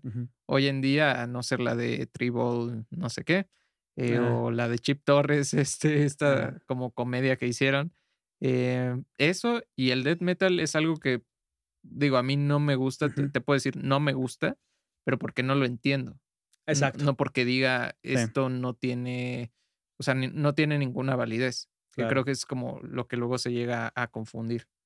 Sí, sí, sí. Y, y es eso, o sea, yo, o sea, hay gente a la que ubico, no, no, no, son, no son camaradas míos, pero que, que sí sé que crecieron muy influenciados por esos géneros y, y es difícil que se abstraigan de ello, ¿no? O sea... Saludos, Lalo. si tú creciste, no sé, con tus hermanos, escuchando esa música, o tus tíos, tus papás, unos papás rockeros, imagínate. no es común, metaleros. Ándale, a metaleros, exacto, sí. Es, es normal que, que, que, te sientas identificado con esa música. Claro. Y claro, obviamente tiene también su apreciación, sus, sus, tónicas, sus melodías, que en cierto sentido la gente que conoce mucho, pues puede identificar claramente una banda u otra, ¿no? A lo mejor para alguien que ni de asomo está relacionado con esa música, dice, pues es puro ruido, ¿no? Puros gritos, mano. Puros gritos, mano. Escucha a, nuestros papás diciendo, ¿qué es eso? Ponte a escuchar grupo firme mejor. Ajá, exacto. Este, corridos, ¿no? sí. Em, pero bueno, pues eh, yo, yo soy, creo que muy abierto en ese sentido y, y sin decir que esa sea la postura correcta, creo que es el mejor enfoque para aceptar la diversidad cultural en general. ¿no? O sea, ahorita estamos hablando muy concretamente de la música, pero creo que en general todo, todo constructo cultural eh, artístico, pues obviamente tiene una apreciación, una subjetividad y un valor específicamente, ¿no? Entonces, claro. la música creo que es algo que nos, nos rodea a todos. Yo creo que rara persona te puede decir un día, pues, a mí no me gusta escuchar música, ¿no? Porque yo creo que, un mentiroso. Sí, o un poco. Ahí sí voy a caer en una, en una generalización medio, medio absurda, pero pues es que no puedo asimilar esa idea. Sí creo que un poco carecería de alma, ¿no? De una persona que, que no tuviera pasión musical eh, por cualquier ritmo. O sea, eh, no tiene que, ser. ¿o sí? ¿O, pues no sé. Yo recuerdo que alguien alguna vez, ni, ni sé quién, no, ahorita no tengo la, la, la, imagen de quién me lo dijo, pero recuerdo que me dijo: Yo casi no escucho música. Es algo que yo a la fecha no A mí no me emociona la música. Nada más me dijo, yo casi no escucho música. O sea, no sé. bueno, eso es diferente, pero no quiere decir que no le guste la música. Pues a lo mejor no llegamos a ese punto de la conversación, eh, pero creo que es algo muy difícil de lo que alguien se puede abstraer, ¿no? O sea, creo que te puede no gustar mucho el cine, porque además a lo mejor el cine, creo que todo en general, porque no deja de ser un producto cultural, eh, tiene cierta barrera a la entrada. O sea, es para ir a ver una película tienes que pagar un boleto. Sí. Entonces, la música al final del día, sí, obviamente hacerse de música también tiene un costo, pero es yo creo que mucho más accesible que a lo mejor otros productos culturales, ¿no? O sea, pienso en el teatro o en otro tipo de cosas concretas. Es algo que sí la persona eh, más común del mundo tiene una apreciación musical y un conocimiento de ciertos géneros que son los que a él concretamente como individuo le, le llenan. y, y es muy difícil abstraerse de eso. O sea, es yo creo que lo más humano que tenemos, ¿no? Sí, debería de haber un acceso a, todas estas artes, porque creo que es necesario para la formación. así es. Y, no lo había pensado de esa manera, fíjate que, qué padre verlo, verlo así. Pero sobre todo la música que podríamos decir que ya es patrimonio de la humanidad, debería de ser del acceso de todos. Y, bueno, de cierta manera sí las hay, sí hay formas de, de escuchar eh, música barata, de ir al teatro barato, de ir al cine barato. Eh, la cineteca siempre ha sido buena opción. Este, hay cines baratos que eh, comerciales también, que es una buena opción. O sea, como que siempre hay formas de llegarle. Incluso te diría que la piratería ha apoyado a, que personas puedan llegar. En su momento también a la música, porque antes no existía Spotify, eh, existía LimeWire y Ares. Ah, joyas. Eh, ah, eh, sí. eran el acceso a la música, digamos, para todos. Sí, sí. Pero, pues bueno, es, algo con lo que tuvimos que aprender a, vivir. Y en todo caso, yo te diría, de los únicos que siento lástima, y esto es como un, poco opinión mía, es de los que no son hispanoparlantes. Ok. Porque imagínate, o sea, nosotros hemos estado platicando de muchos artistas, casi todos en español, que de hecho no, hemos hablado casi de, artistas en inglés. Me decías que Billy Joel es, es, un artista que te gusta mucho, al igual que los Beatles, pero tenemos todo este conjunto de música en, en, español y además no nos cerramos a eso, sino al ser bilingües nos abrimos al mundo de la música en inglés. Entonces son dos mundos y en cambio los que escuchan música en inglés rara vez entran a escuchar la música en español. Sí, música latina, ¿no? A menos de que sean como muy abiertos y que quieran explorar sonoramente y bueno, ya un sinfín de, cosas, ¿no? Pero no se da casi. Sí, es más difícil. Mm, de hecho, lo identificas hasta en las fiestas, ¿no? Por ejemplo, tuve oportunidad de estar este, en Alemania en un intercambio y la música que se tocaba en las fiestas en las, en las que llegué a acudir, eh, generalmente era electrónica, música muy, por ejemplo, tipo hip hop alemán, eh, artistas locales. es más sonora. Y exacto, y más, y pues al final más local, ¿no? Sí. Eh, y de vez en cuando una de reggaetón. O sea, el reggaetón ahorita ya está llegando a todo el mundo, pero todavía notas mucho marcado como esa apertura se está dando, yo creo que apenas con la incursión de la masificación del reggaetón. Desde Despacito, man. Sí, sí, puede ser. O sea, Despacito eh, es una canción que creo que tiene todos los elementos para ser un éxito. O sea, la música, la composición, este, los intérpretes que son muy, son muy famosos, tienen todo para hacerle un boom como lo que fue. Este, creo que llegó a ser la canción más escuchada, ¿no? En ese año. Sí, estuvo no sé cuántas semanas en primer lugar. Y es lo positivo del reggaetón, que digo, a mucha gente no podrá gustarle, pero la verdad es que ha roto eh, barreras de una manera impresionante, que yo no recuerdo que la hayan roto este, quizás otros géneros, en donde cada país tiene como sus representantes, ¿no? Donde era más difícil también llegar. Digo, dudo mucho, a lo mejor ya hay, reggaetoneros alemanes, pero... pues no lo sé, no lo sé. Puede ser. Sería curioso encontrar eso, un, un ucelito mix alemán o algo así. Sí, eh, y seguramente lo va a ver en un futuro, ¿eh? O sea, porque justo el estar cada vez más expuesto a estos ritmos y a su popularización hace que las personas, incluso no siendo de la región, se vean influenciadas.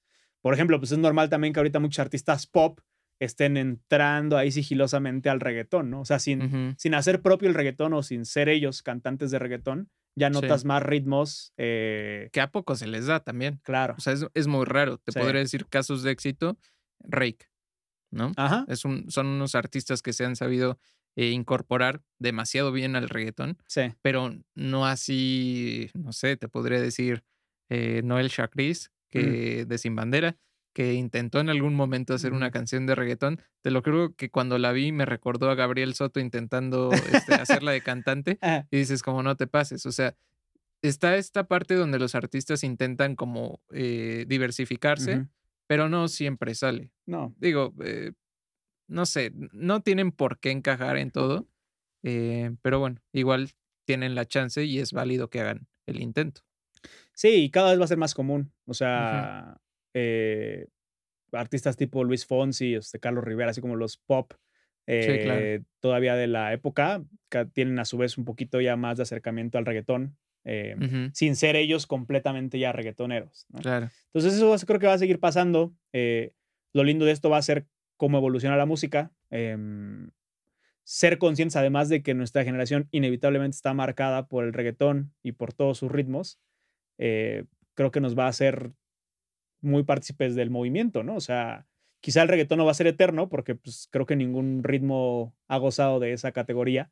Sí, ¿no? Pero vamos a ir viendo cómo se van transformando las cosas, ¿no? Y a su vez, en la resistencia a otros ritmos que seguirán presentes, ¿no? O sea, la salsa, la cumbia, los ritmos tropicales, a nosotros que nos gusta mucho pues, la balada, la trova, este, los boleros, o sea, creo que justo esos ritmos también están transformándose, retomando algunas cosas todavía de la vieja época, pero eh, ya incorporando ciertos conceptos o musicalizaciones o experiencias, ¿no? Porque las letras obviamente ya no van a, hablarte así como tal de un amor perdido nada más, sino a lo mejor un amor perdido en tiempos eh, donde todo está marcado por la digitalidad, en general por la urbanización. O sea, esos contextos se tienen que contar. Va a haber historias que habrá que a nosotros nos gusta mucho escucharlos a través de la música, pero pues van a llegar a través también del cine, de la literatura. Y, y bueno, pues si eso se musicaliza cada vez de una mejor manera, pues nosotros seremos testigos de ello, ¿no? Y, y, y qué bueno que así sea. o sea. Y la verdad es un buen momento. Bueno, yo siempre agradezco vivir en esta época porque no me imagino estar en un mundo en donde tenías tan poco acceso a la música. Digo, para mí que soy un amante, digamos, eh, sobrenatural de la música, mm, agradezco, obviamente entiendo también las partes valiosas de poner un vinil, de, escuchar un CD de, de, principio a fin, pero también tener toda la música como a tu alcance es algo muy bonito y no sé, que por lo menos siento que me abre fronteras eh, en el alma, por así decirlo, muy, muy artísticamente.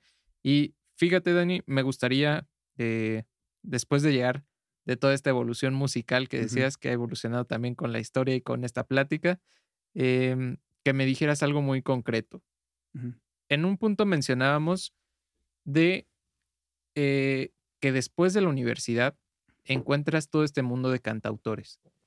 Digamos, es un mundo nuevo que, al igual que otros géneros en su momento, te representó como abrirte a algo. ¿Cuál es esa importancia de abrirse a algo nuevo? En este caso, a un género, eh, pero no solo a un género, sino a una ideología.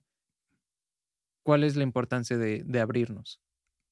Oh, pues es fundamental. O sea, creo que se lo preguntas a alguien que, que se define como no dogmático, y en ese sentido, eso aplica para todo en mi vida. O sea, yo no me cierro a la postura de otra persona en términos eh, incluso políticos, eh, económicos, eh, ideológicos, culturales. Y obviamente eso también aplica para, para los ritmos, ¿no? Y en general todo lo que te rodea en sociedad. Entonces, la verdad es que para mí es fundamental porque además creo que citando al clásico, pues ningún hombre es una isla, ¿no? Entonces, si tú te encasillas, que cada vez es más común que la gente se encasille y, se este, en burbujas, em, realmente tendrás un criterio, una postura y una forma de, pensar, pero que estará muy sesgada por tu propia apreciación. Y, y, la importancia para mí de estar abierto a la pluralidad, a cada vez ser capaz de escuchar al otro eh, o incluso de abrirte a otros horizontes, es eh, lo que desde mi perspectiva nos nutre como sociedad. O sea, ninguna sociedad se explica en la autarquía, que es la cerrazón. O sea, veámoslo desde términos comerciales, culturales, políticos. Tú y yo hoy estamos platicando eh, en una casa de la Ciudad de México que tiene productos que seguramente se manufacturaron en Asia, ¿no? Y se comercializaron a través de Estados Unidos. Em, estamos hablando. no veo muy bien aquí de dónde es, pero pues, lo más seguramente. Estamos hablando una lengua que nos vino de otro continente, porque originalmente, pues, eh, las poblaciones que estaban aquí hablaban otro, otro idioma, pero producto de, este, de procesos culturales, obviamente también muchos marcados por la colonización, pues hoy no podríamos explicarnos sin ese intercambio. Y, justo pensar en una sociedad o en un mundo que no eh, haga eco o caso de todo lo que te rodea y de lo que implica eso para el enriquecimiento cultural, social y personal, además, creo que es, es, incorrecto. Eh, para mí la importancia de estar abierto siempre a eso, al diálogo, al debate, a, la confrontación de ideas, incluso, pero bien sostenida, bien argumentada, es, es todo, es fundamental. ¿no?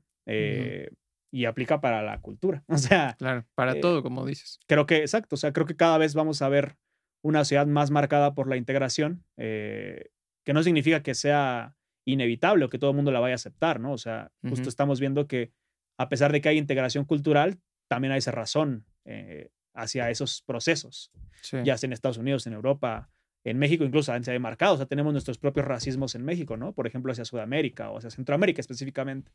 Sí, centro. Yo creo que esos procesos eh, afectan a todos a su manera, pero estar abiertos a eso y dar la batalla de las ideas va a ser la forma correcta de afrontarlo. Porque esa razón siempre va a haber, o sea, va a haber una persona que te diga, eh, este es el camino, ¿no? Y esta es la verdad y, por aquí tendríamos que ir. Eh, pero si tú tienes un criterio que justamente te ha hecho poner en duda siempre eso, pues no vas a aceptar nunca que alguien te dicte cuál es la forma correcta de, vivir la vida, ¿no? Sí. Entonces, eh, yo creo que esa, exacto, o sea, el cuestionamiento y la apertura siempre a eso, a la pluralidad en una ciudad como la que actualmente tenemos, es clave. Y va a ser, yo creo que una de las batallas importantes de nuestra generación. O sea, cada vez asimilar más esa integración y darle, obviamente, a esa integración su toque también este, nacional, ¿no? Por así decirlo. Claro, o sea, porque, su, toque patriota. Claro, o sea, porque, porque todo, a pesar de que tenga una impronta de distintos países o de distintas eh, aportaciones culturales, no deja de estar em, em, afectado por lo que afecta concretamente a la región, ¿no? yo creo que hay cosas que nos distinguen como mexicanos eh, culturalmente, que no significa que eso sea intocable, ¿no? O sea, no es como decir, ah, si eres mexicano, este, eh, no sé, seguramente te sabes, este, el cilito lindo. Sí. Entonces, eso seguramente a nuestra generación todavía le llega, a lo mejor en un futuro ya, ya no va a ser así pero va a haber cosas muy concretas que sí sean, eh, yo creo que muy particulares de la región y van a ir cada vez tocando, tomando su toque cosmopolita quizá, pero guardando yo creo que lo propio, ¿no? Y, y, además aquí que tenemos una cultura impresionante, desde lo gastronómico hasta eh, en sí lo, lo, social, yo creo que pues, es un país muy diverso. Claro. Muy, muy diverso. Sí, muy diverso. Y así como diverso el país, eh, el último tema que, me gustaría platicar contigo esta noche es... ¿Nos extendimos o eh, qué? no, nos extendimos y, me gustaría incluso darle una segunda vuelta a este programa, pero ya con otros temas porque creo que hoy se cargó, digo, la, verdad, muy, muy bueno para mí porque es algo que me gusta hablar de la música, pero también siento que hay otros temas que estaría interesante ver desde tu perspectiva. Eh, te digo, a lo mejor para una segunda vuelta podríamos hablar de economía, y de cosas que yo no entiendo, la verdad, pero justamente por eso eh, la importancia de, de, platicarlas para entender y por lo que tú dices ahorita, o sea, es como una, un cuestionamiento de diversas cosas que a lo mejor no son como de tu rama, pero no por eso te debes de cerrar otra vez la apertura. Sí.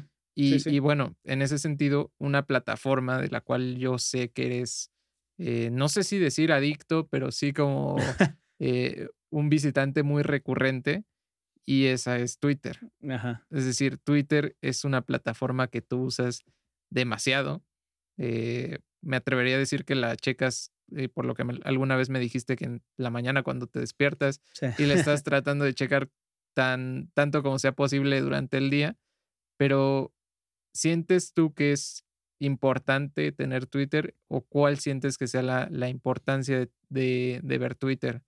Porque, digo, a mí me queda claro, siendo un usuario no tan común de Twitter, que es una plataforma en donde puedes eh, visualizar eh, un montón de puntos de vista. Generalmente, eh, igual, puntos de vista que no tengan que ver con los tuyos. Y eso es algo interesante, padre, la verdad, porque te das cuenta de que hay gente que opina diferente que tú y que no necesariamente está mal. Así es. Digo, en algunas ocasiones incluso hasta puedes cambiar de perspectiva porque cosas que tú creías eh, pues se pueden ver debatidas y eso está padre. Pero tú cómo ves a Twitter? Es decir, ¿cómo lo ves como una plataforma que te puede dejar enseñanzas?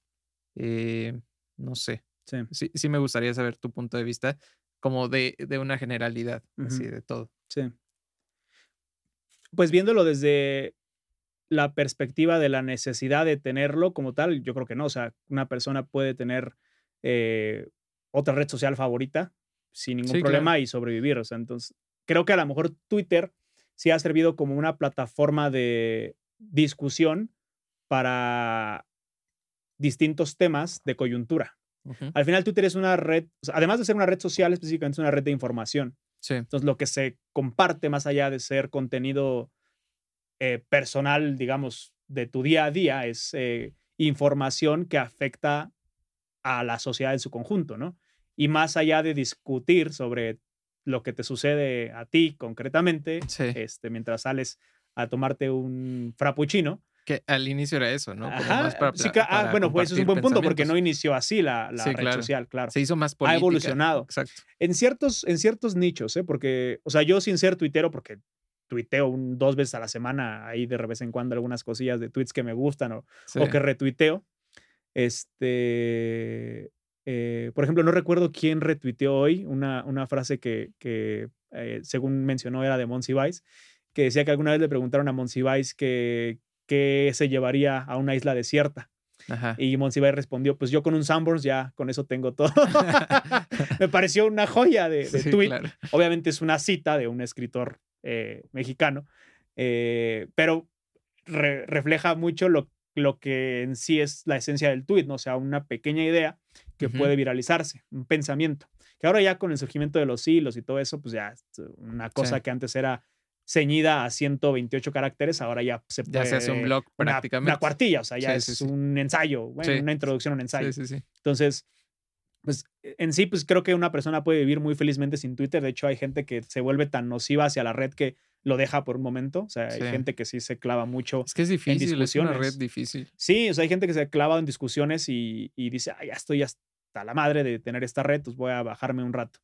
Pero la verdad, como yo no soy alguien que se enclave en discusiones, este, porque además creo que no tiene ningún sentido, a mí me gustaría más, por ejemplo, que cada vez hubiera más foros de discusión. O sea, más allá de que Twitter es una cámara de eco que sí tiene efecto en esas comunidades o en esos grupos, em, algo más contundente yo creo que es cada vez eso, llevarlo más a la academia o a foros de comunidades concretas donde digamos, a ver, vamos a discutir, por ejemplo, hace unos días estuvo eh, en tendencia el tema de la, de la gentrificación en la Ciudad de México, o sea, de cómo muchas zonas de la ciudad, llámese la Condesa, la Roma, este, las colonias hipsters por excelencia, cada vez son más caras, ¿no? Eh, y obviamente eso sin hablar además de las zonas privilegiadas de la Ciudad de México, porque en general vemos cada vez una urbanización menos incluyente en la Ciudad de México. claro. Más allá de la urbanización, la habitacionalidad de la Ciudad de México. O sea, es para mi generación y los que vamos a ir cada vez creciendo, va a ser más difícil hacernos de vivienda. es, carísimo. O sea, hay una burbuja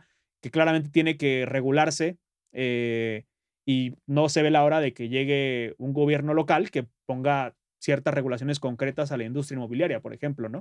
O que cada vez se enfoque más en construir vivienda popular o que limiten a lo mejor este, el, este, digamos, el, lo que llaman el, em, como el valor comercial de las, de las propiedades en ciertas zonas, por ejemplo. O sea, creo que se tiene que regular de manera más inteligente. Yo no soy experto en, en esos temas, como para decirte la salida concreta, pero gusté mucho, por ejemplo, de ver toda esa discusión, ¿no? Y todo esto surgió por un tuit de una periodista gringa, me parece, que puso un tuit diciendo, por favor vengan a trabajar este, a la Ciudad de México es realmente mágico. Y puso de foto una vieja este, vecindad de la Condesa, o sea, obviamente remodelada, que tiene un paisaje hermoso, o sea, una vista espectacular porque es muy vintage, eh, en Ciudad de México, ¿no? Entonces ella dice, es verdaderamente mágico. Entonces desde ahí todo se vino la oye, ¿qué le pasa? Esta es gringa. Ajá, y tú ni sabes qué es vivir aquí. Ya después también se viene el mame, o sea, porque hay cosas chidas. Se viene, por ejemplo, tweets que un güey pone este eh, también en inglés, ¿no? O sea, vengan a trabajar a la Ciudad de México, es verdaderamente mágico. Y la banda empujándose para entrar al metro, ¿no? sí, Este, o no sé, eh, tomando el camión así yendo colgados, algo así. Entonces, es lo bueno que, que, también se da para el, para el humor. O sea, yo, yo, yo creo que tengo bien balanceado el, el Twitter, o sea, sigo... Está bien, ¿no? Qué bueno, porque no te cargas a un solo tema. Exacto, o sea, yo sigo a gente académica, o sea, creo que Twitter ahorita es la red por excelencia de los académicos y los líderes de opinión. Entonces, obviamente, donde van a, eh, a liberar sus pensamientos es en Twitter, no lo van a hacer en Facebook. Sin censura. No lo van a hacer en Facebook, no lo van a hacer en Instagram porque no, te van a poner o compartir un ensayo en, en Instagram, ¿no? A menos que pongan el enlace y mira mi ensayo. en, Instagram es compartir caras y cuerpos. Exacto, exacto. Y que, que, te tomes una foto con tu tesis, ¿no? Y digas, lean mi tesis. Que, que va, es válido también, pero no, es el, no es el fin ni el mejor medio para socializar la información. Claro. Entonces, Twitter ahorita sirve para eso, yo creo, para alimentar la discusión pública. Eh, me gusta mucho porque para mí es mi noticiero, o sea, yo creo que a mi generación, eh, que le gusta estar informado, pues honestamente, y aparte que seguro en un futuro a lo mejor van a dejar de existir, pues ya no va a ser común como a lo mejor tu papá lo hacía, ¿no? Que es ir por el periódico este, religiosamente a diario. Y aventarse. Mi, abuelito sobre todo. Tu abuelito. Mi, papá ya no, sí, sí, no sí. lo hace. Bueno, eh, sí, ya viejé a tu papá, una disculpa, señor.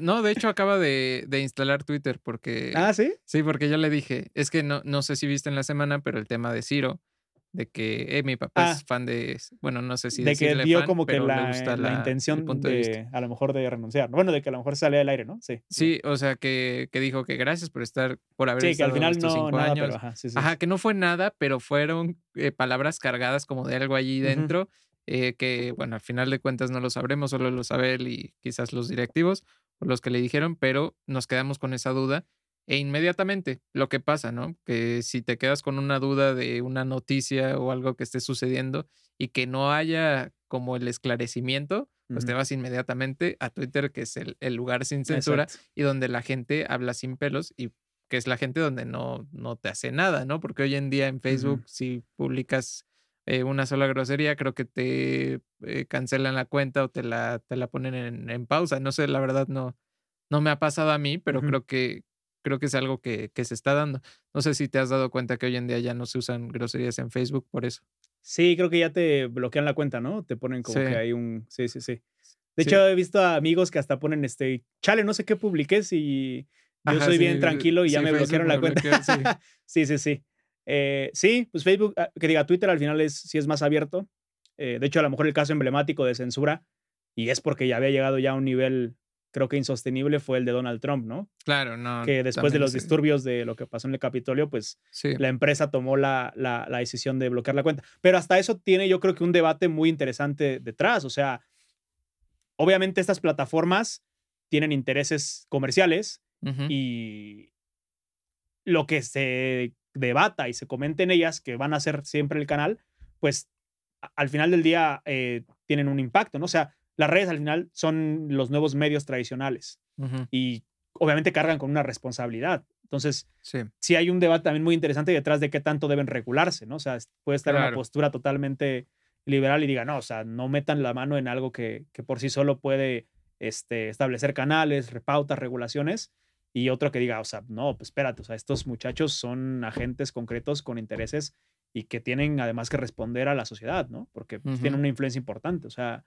cada vez van a cobrar más relevancia, ya la tienen, o sea, sus propietarios son de los dueños más ricos del mundo y no son cualquier persona, ¿no? Que sí, claro. puedas ningunear, o sea, es gente con intereses, con una agenda y yo creo que mientras las plataformas las sigan eh, dejando justo abiertas o libres para que la gente exponga sus ideas, eh, será la mejor manera de aprovecharlas. O sea, por eso te decía, y vuelvo a lo, a lo que hace rato comentamos, que para mí lo importante es no cerrarte cada vez en esa cámara de eco. O sea, yo en Twitter sigo desde personas que son, eh, no sé, a lo mejor plenamente libertarias en el plano económico, así uno o dos ahí, pues, a lo mejor que no voy a coincidir nunca con su postura. Sí, claro. Este, a lo mejor uno que otro ahí comunista, que digo, o sea, quiero, quiero que algún, si algún día tú compartes un ensayo interesante, yo me voy a dar el tiempo de leerlo, o sea, para conocer tu, tu punto de vista y, y, y lo que hay detrás, o sea, los argumentos detrás de esa postura, ¿no?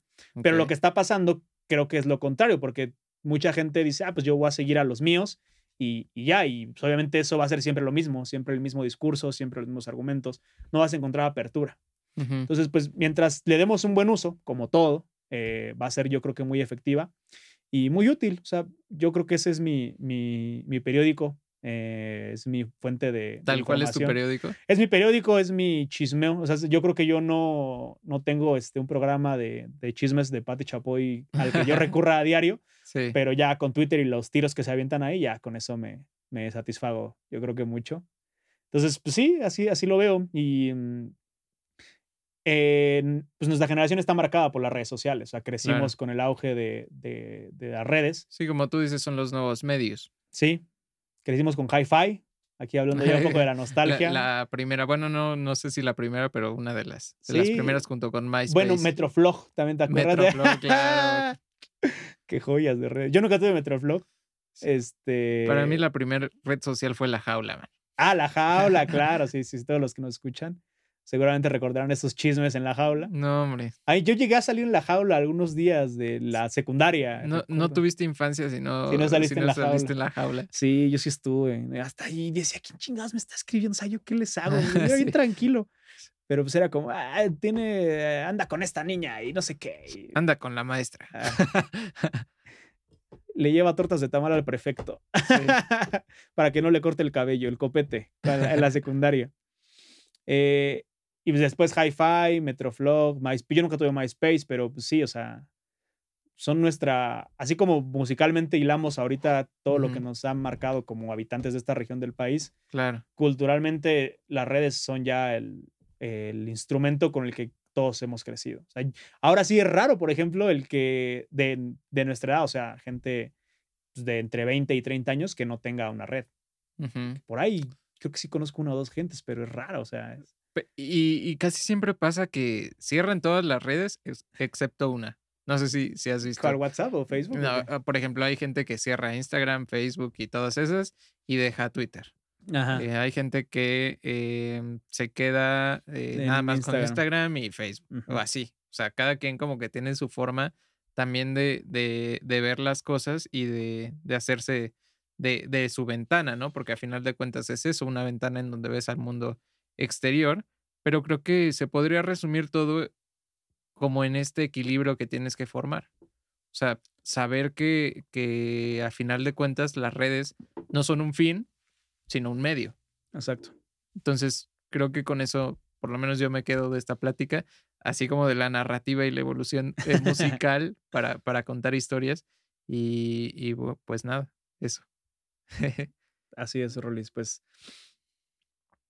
somos producto de nuestra sociedad, ¿no? Y de lo que nos ha, influenciado. Entonces, la música, la cultura, las redes, los instrumentos, incluso lo que en lo que nos desempeñamos, todo ello no nos es ajeno de, de, las experiencias que tenemos. Claro. Em, eso es una muy buena reflexión. A lo mejor que, que muchos no, no, o sea, que inconscientemente no lo, no, lo, no lo reflejan siempre, ¿no? O sea, sí es muy común a lo mejor eh, decir que tú tienes una individualidad muy marcada que te define en ciertas cosas y andar por la vida diciendo, ah, soy único en la vida. Claro. Pero honestamente nadie lo es, o sea. Todos en Instagram. Así es, o sea, nadie lo es, o sea, así como tú y tus gustos hay mil personas, ¿no? A lo mejor hay nichos, claramente, que, que, de hecho puede ser ya hablando a lo mejor de términos ya más de, de mercadotecnia, pues son a los que cada vez se van dirigiendo eh, distintos productos, empresas o, o hasta productos, ofertas culturales, ¿no? O sea, pienso a lo mejor en este, los cancionistas de los que hablábamos, pues no son los más populares en, en, el país, o sea, los escucha un número reducido de la Ciudad de México, a lo mejor de Guadalajara, sí, claro. Eh, y de algunas otras regiones del país, pero hasta ahí. Entonces, y que ellos se sienten cómodos también siendo escuchados por una parte nada más. O sea, no, no es como que busquen eh, no sé, el, la fama, la fama el éxito descomunal. Y, y, ojo, que no buscar el éxito descomunal es, es que ganes muchísimo, ¿no? Pero a final de cuentas, sí buscan, no sé, vivir bien. O sea, que creo que es algo que todo, todo ciudadano mexicano y del mundo busca hoy en día y siempre. Sí, la dignidad. Sí. O sea, al final del día, cualquier persona, creo yo, eh, es mi punto de vista, por el simple hecho de ser eh, un individuo, tiene derecho a la dignidad. Eh, y eso implica muchas cosas, ¿no? Se implica lo que ahorita platicábamos, la vivienda, implica eh, el alimento, la educación. La salud. Que no es otra cosa que los derechos humanos al final del día, ¿no? Sí. Entonces, pues sí, hablamos de músicos, de historias musicales y recorridos, experiencias de vida, este, de redes sociales terminando en los derechos humanos. Sí, claro, ha sido demasiado, digo, no voy a decir desgastante porque la verdad me gusta mucho hablar de esto, a pesar de que no es como mi área de conocimiento. Digo, me animo a platicar porque pues eres una persona que le tengo mucha confianza y, y me encanta platicar contigo. Pero pues más allá de eso, creo que eh, sí de repente tenemos que salir de nuestra zona de confort para enterarnos de esos temas. Y sí me gustaría pues terminar esta plática por el, por el día de hoy con, eso, o sea, eh, que me digas no, no quiero decirle importancia, pero qué es lo que pasa o cómo debemos de abrirnos a no solo hablar de lo que está en nuestra zona de confort. Porque, por ejemplo, yo que soy más musical y que tengo una carrera musical, digo, me puedo sentir cómodo hablando sobre música, eh, sobre temas de tecnología, de ingeniería o cosas así, pero ya entrando en temas políticos, quizás no me siento tan a gusto y no siento que mi opinión tenga tanta valía, a pesar de que la tiene porque las opiniones de todos son... Sí, exacto. Es más, es eso, que, que todos somos ciudadanos y todos tenemos un, punto de vista y tenemos que respetar reglas y, formar parte de una sociedad y, demás, ¿no? Sí. Pero para ti, ¿cuál es como, como ese punto de vista que tienes de, que las personas deberían de eh, salirse de su zona de confort y de hablar sobre otros temas? Pues que yo creo que el paso fundamental en general para la apertura de cualquier tipo es reconocer al otro. Yo creo que lo sintetizaría en eso. O sea, el momento en el que tú caes en cuenta de que lo que te rodea y en general todas las personas son un mundo por sí mismos, tienen una perspectiva de la vida eh, y un punto de vista muy concreto que puede ser diametralmente opuesto al tuyo, ese es el comienzo de la apertura. Pero no solo reconocerlo, sino tomarlo como válido. Porque en el momento en el que tú descalificas a la otra persona y te cierras enteramente a lo que te puede enseñar, eh, incluso yendo a un punto de vista a lo mejor ya más drástico, eh, de, llevándolo a algo ideológico, algo político quizá, em, nunca vas a tomarlo como un interlocutor respetable o como alguien que te pueda aportar. Y yo creo que ese es uno de los peligros de, de en general de la, sociedad, de la sociedad contemporánea. O sea, que cada vez vemos más esa cerrazón. O sea, cada vez vemos más señalado al otro como el enemigo y no como una persona, como tú y como yo.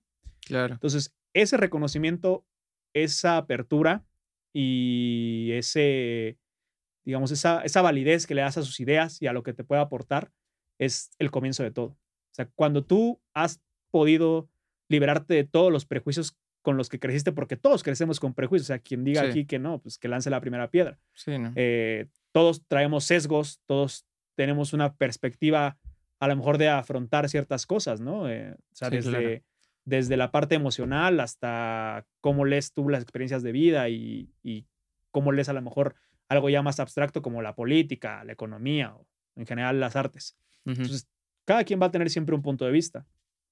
Pero cuando tú reconoces y caes en consideración de que eh, el punto de vista del otro es tan válido como el tuyo, así piense totalmente lo contrario, ahí yo creo que es el primer paso para, para todo.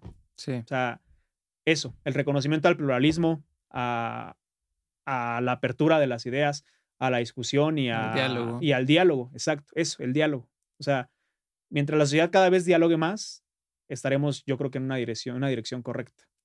Porque somos seres sociales, o sea, no podemos estar excluidos de eso.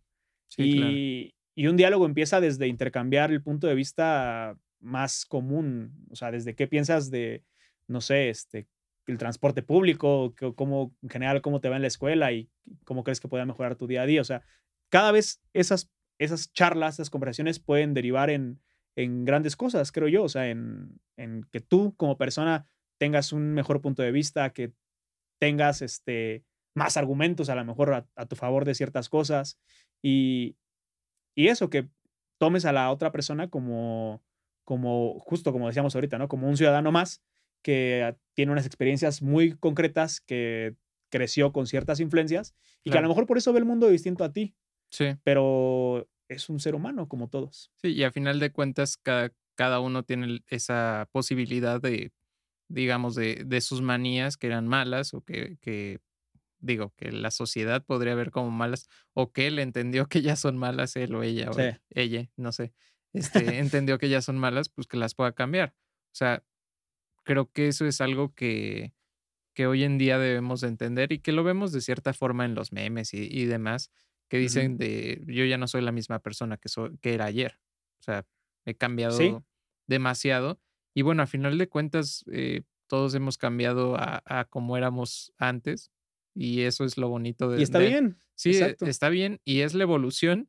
Y otra vez, como que todo hoy se ha ido encajando, o sea, con que la evolución y con que la apertura, o sea, yo sí me voy muy, mucho con eso, creo que me ha servido mucho esta plática como para entender justamente ese equilibrio. Y, y pues qué padre poder platicar contigo, mi querido Dani.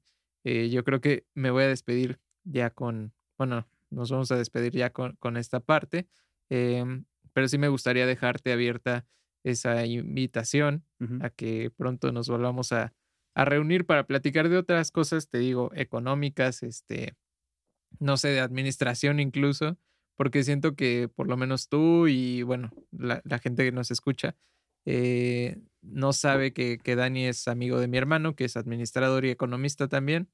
Eh, y bueno, para platicar sobre esos temas que te digo, no, no, no son como mi área de especialidad y estaría padre que intentaras como explicármelos desde tu punto de vista y, y bueno, eh, para, para entenderlos al final de cuentas. me dio mucho gusto platicar contigo el día de hoy, Dani. Espero que, que te la hayas pasado bien yo me la pasé increíble y, bueno, espero que se repita.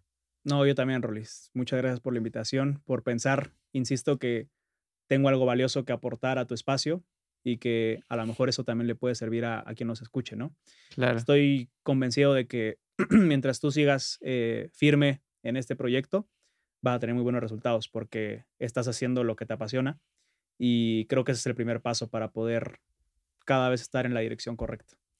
Y honestamente yo insisto, o sea, qué mejor que lo hagas invitando aquí a, gente que pueda aportar algo en lo cultural, en lo social, en lo personal, además, ¿no? O sea, sí. Otro día podríamos hablar de experiencias de vida concretas que nos han afectado. Por ejemplo, el, podcast de, tu hermano, yo lo disfruté mucho porque son dos personas a las que yo eh, conozco de primera mano. Obviamente son de, de los mejores amigos que tengo en la vida.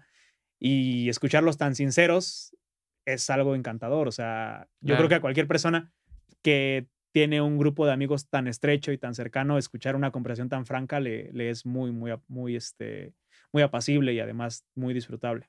Entonces, si este espacio te sirve a ti, lo decía en el principio, este, como algo terapéutico, créeme que no solamente lo es para ti, sino para nosotros que venimos aquí a, platicar contigo un, rato.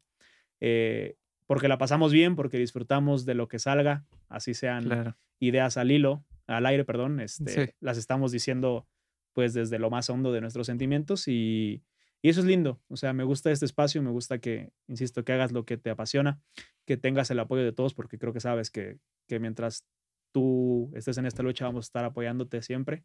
Muchas gracias. Eh. Y, y nada, este, cuando quieras volvemos a platicar de lo que sea y vemos si eh, invitamos a alguien más. de hecho, recuerdo que, eh, bueno, ya, ya teníamos este, como ese proyecto de hacer una especie de programa para discutir eh, cuestiones sociales incluso de la música. O sea, una especie como de lo que vimos hoy, pero maximizado sobre un artista concreto. Sí, sí, sí, como ah, ya me acordé, sí, hacerlo como eh, hoy vamos a hablar de José José específicamente. Ajá, lo social de José José. Y como el contexto de José José, este, un poco sus influencias y obviamente enseñarle también al, a la gente este, algunas cancioncillas, ¿no? Claro, eso de estaría padre hacer. Obviamente mi universo musical también es limitado y puedes eh, enfocarte en muchos otros artistas, a lo mejor este, de habla inglesa, que también son un mundo increíble, también de mucha calidad. Eh, pero creo que de cada artista y de cada género se puede hacer un hilo muy, muy interesante. Sí. al final, eh, pues es, es, lo que nos, nos llena de, mucha alegría, ¿no? La música, eh, de muchas experiencias. yo creo que todos tenemos una experiencia con una canción, con, con una melodía concreta, un recuerdo así de, ah, esta canción yo la recuerdo por esto, ¿no? Claro. Y eso va a ser, bueno, pues cuando quieras lo armamos. yo encantado, la verdad es que disfruté mucho esta hora y media, dos horas, no sé cuánto hablamos. Vamos una hora cincuenta y tantos, y si, ah, si, no mal. Bueno, ya van a ser casi las dos horas. Eh, pues sí, pues queda abierta esa, esa opción. Espero que, que, se haga. Y bueno, a final de cuentas, este es un espacio, te digo, para platicar de manera muy amena, muy casual, muy de amigos. Sí. Y bueno, me da mucho gusto haberte tenido el día de hoy, mi querido Dani. Em, nos veremos pronto. y gusto es mío, Rolis. Saludo a toda la raza. ¿Algún saludo que quieras mandar en especial? Pues eh, especialmente obvio a, mi novia Leslie. si no me puede después regañar porque no le mandé un saludo. Te amo, amor. Eh, y a toda la pandilla, a, nuestros, nuestro grupo de amigos, a los impresionantes. Sí. Que también mencionaste en el programa con el chino. Claro. Eh, porque pues al final son nuestros más íntimos compañeros y... Son otro pilar también los amigos. Así es, sí, sí, sí. muy importante. Justo esas experiencias de las que hablamos mientras íbamos creciendo con la música, muy bien podrían también enfrascarse en, experiencias concretas de recuerdos, ¿no? O sea, en lo que te decía yo, por ejemplo, de mis cuates bailando tectónico, o sea, todo eso es al final una experiencia de vida. Y pues nada, obviamente, eh, seguramente ellos lo escucharán este episodio y si no, los madreamos. Eh, y nada, en general, a todo quien nos escuche, que tenga el interés, este, familiares, amigos, pues quédense con eso, con lo que platicamos aquí, que, que la música es un pilar de nuestra cultura, que es raro que alguien con alma no pueda apreciar una buena cancioncita, que no creció influenciado por ciertos ritmos, ritmos, perdón, y que mientras estemos cada vez más abiertos a, al diálogo y a, todas las expresiones culturales, vamos a enriquecer nuestra perspectiva, ¿no? Entonces ahí la dejaría. Pues ahí está el resumen al final del capítulo. La síntesis. La síntesis al, al final del capítulo. Y bueno, con eso nos quedamos el día de hoy. Eh, muchas gracias a todos los que eh, nos escucharon. Eh, espero que les haya parecido una plática interesante. Y si no, pues ¿qué le puedo hacer? si eh, no, pues luego hablamos de otro tema, pero no nos dejen de escuchar. sí, después haré un, tema un poco más morboso porque hoy en día lo que vende es el morbo. Eh, pero bueno. La primera vez que Daniel asesinó a un güey. Pues, sí, sí, para que le pongan nada más ahí el, el, título. Sí, claro. Y eh, bueno, gracias amigos de nuevo por, por escucharnos. Este fue Nueva Pista, episodio 6. Espero que tengan muy bonito día. Cuídense mucho. Abrazos.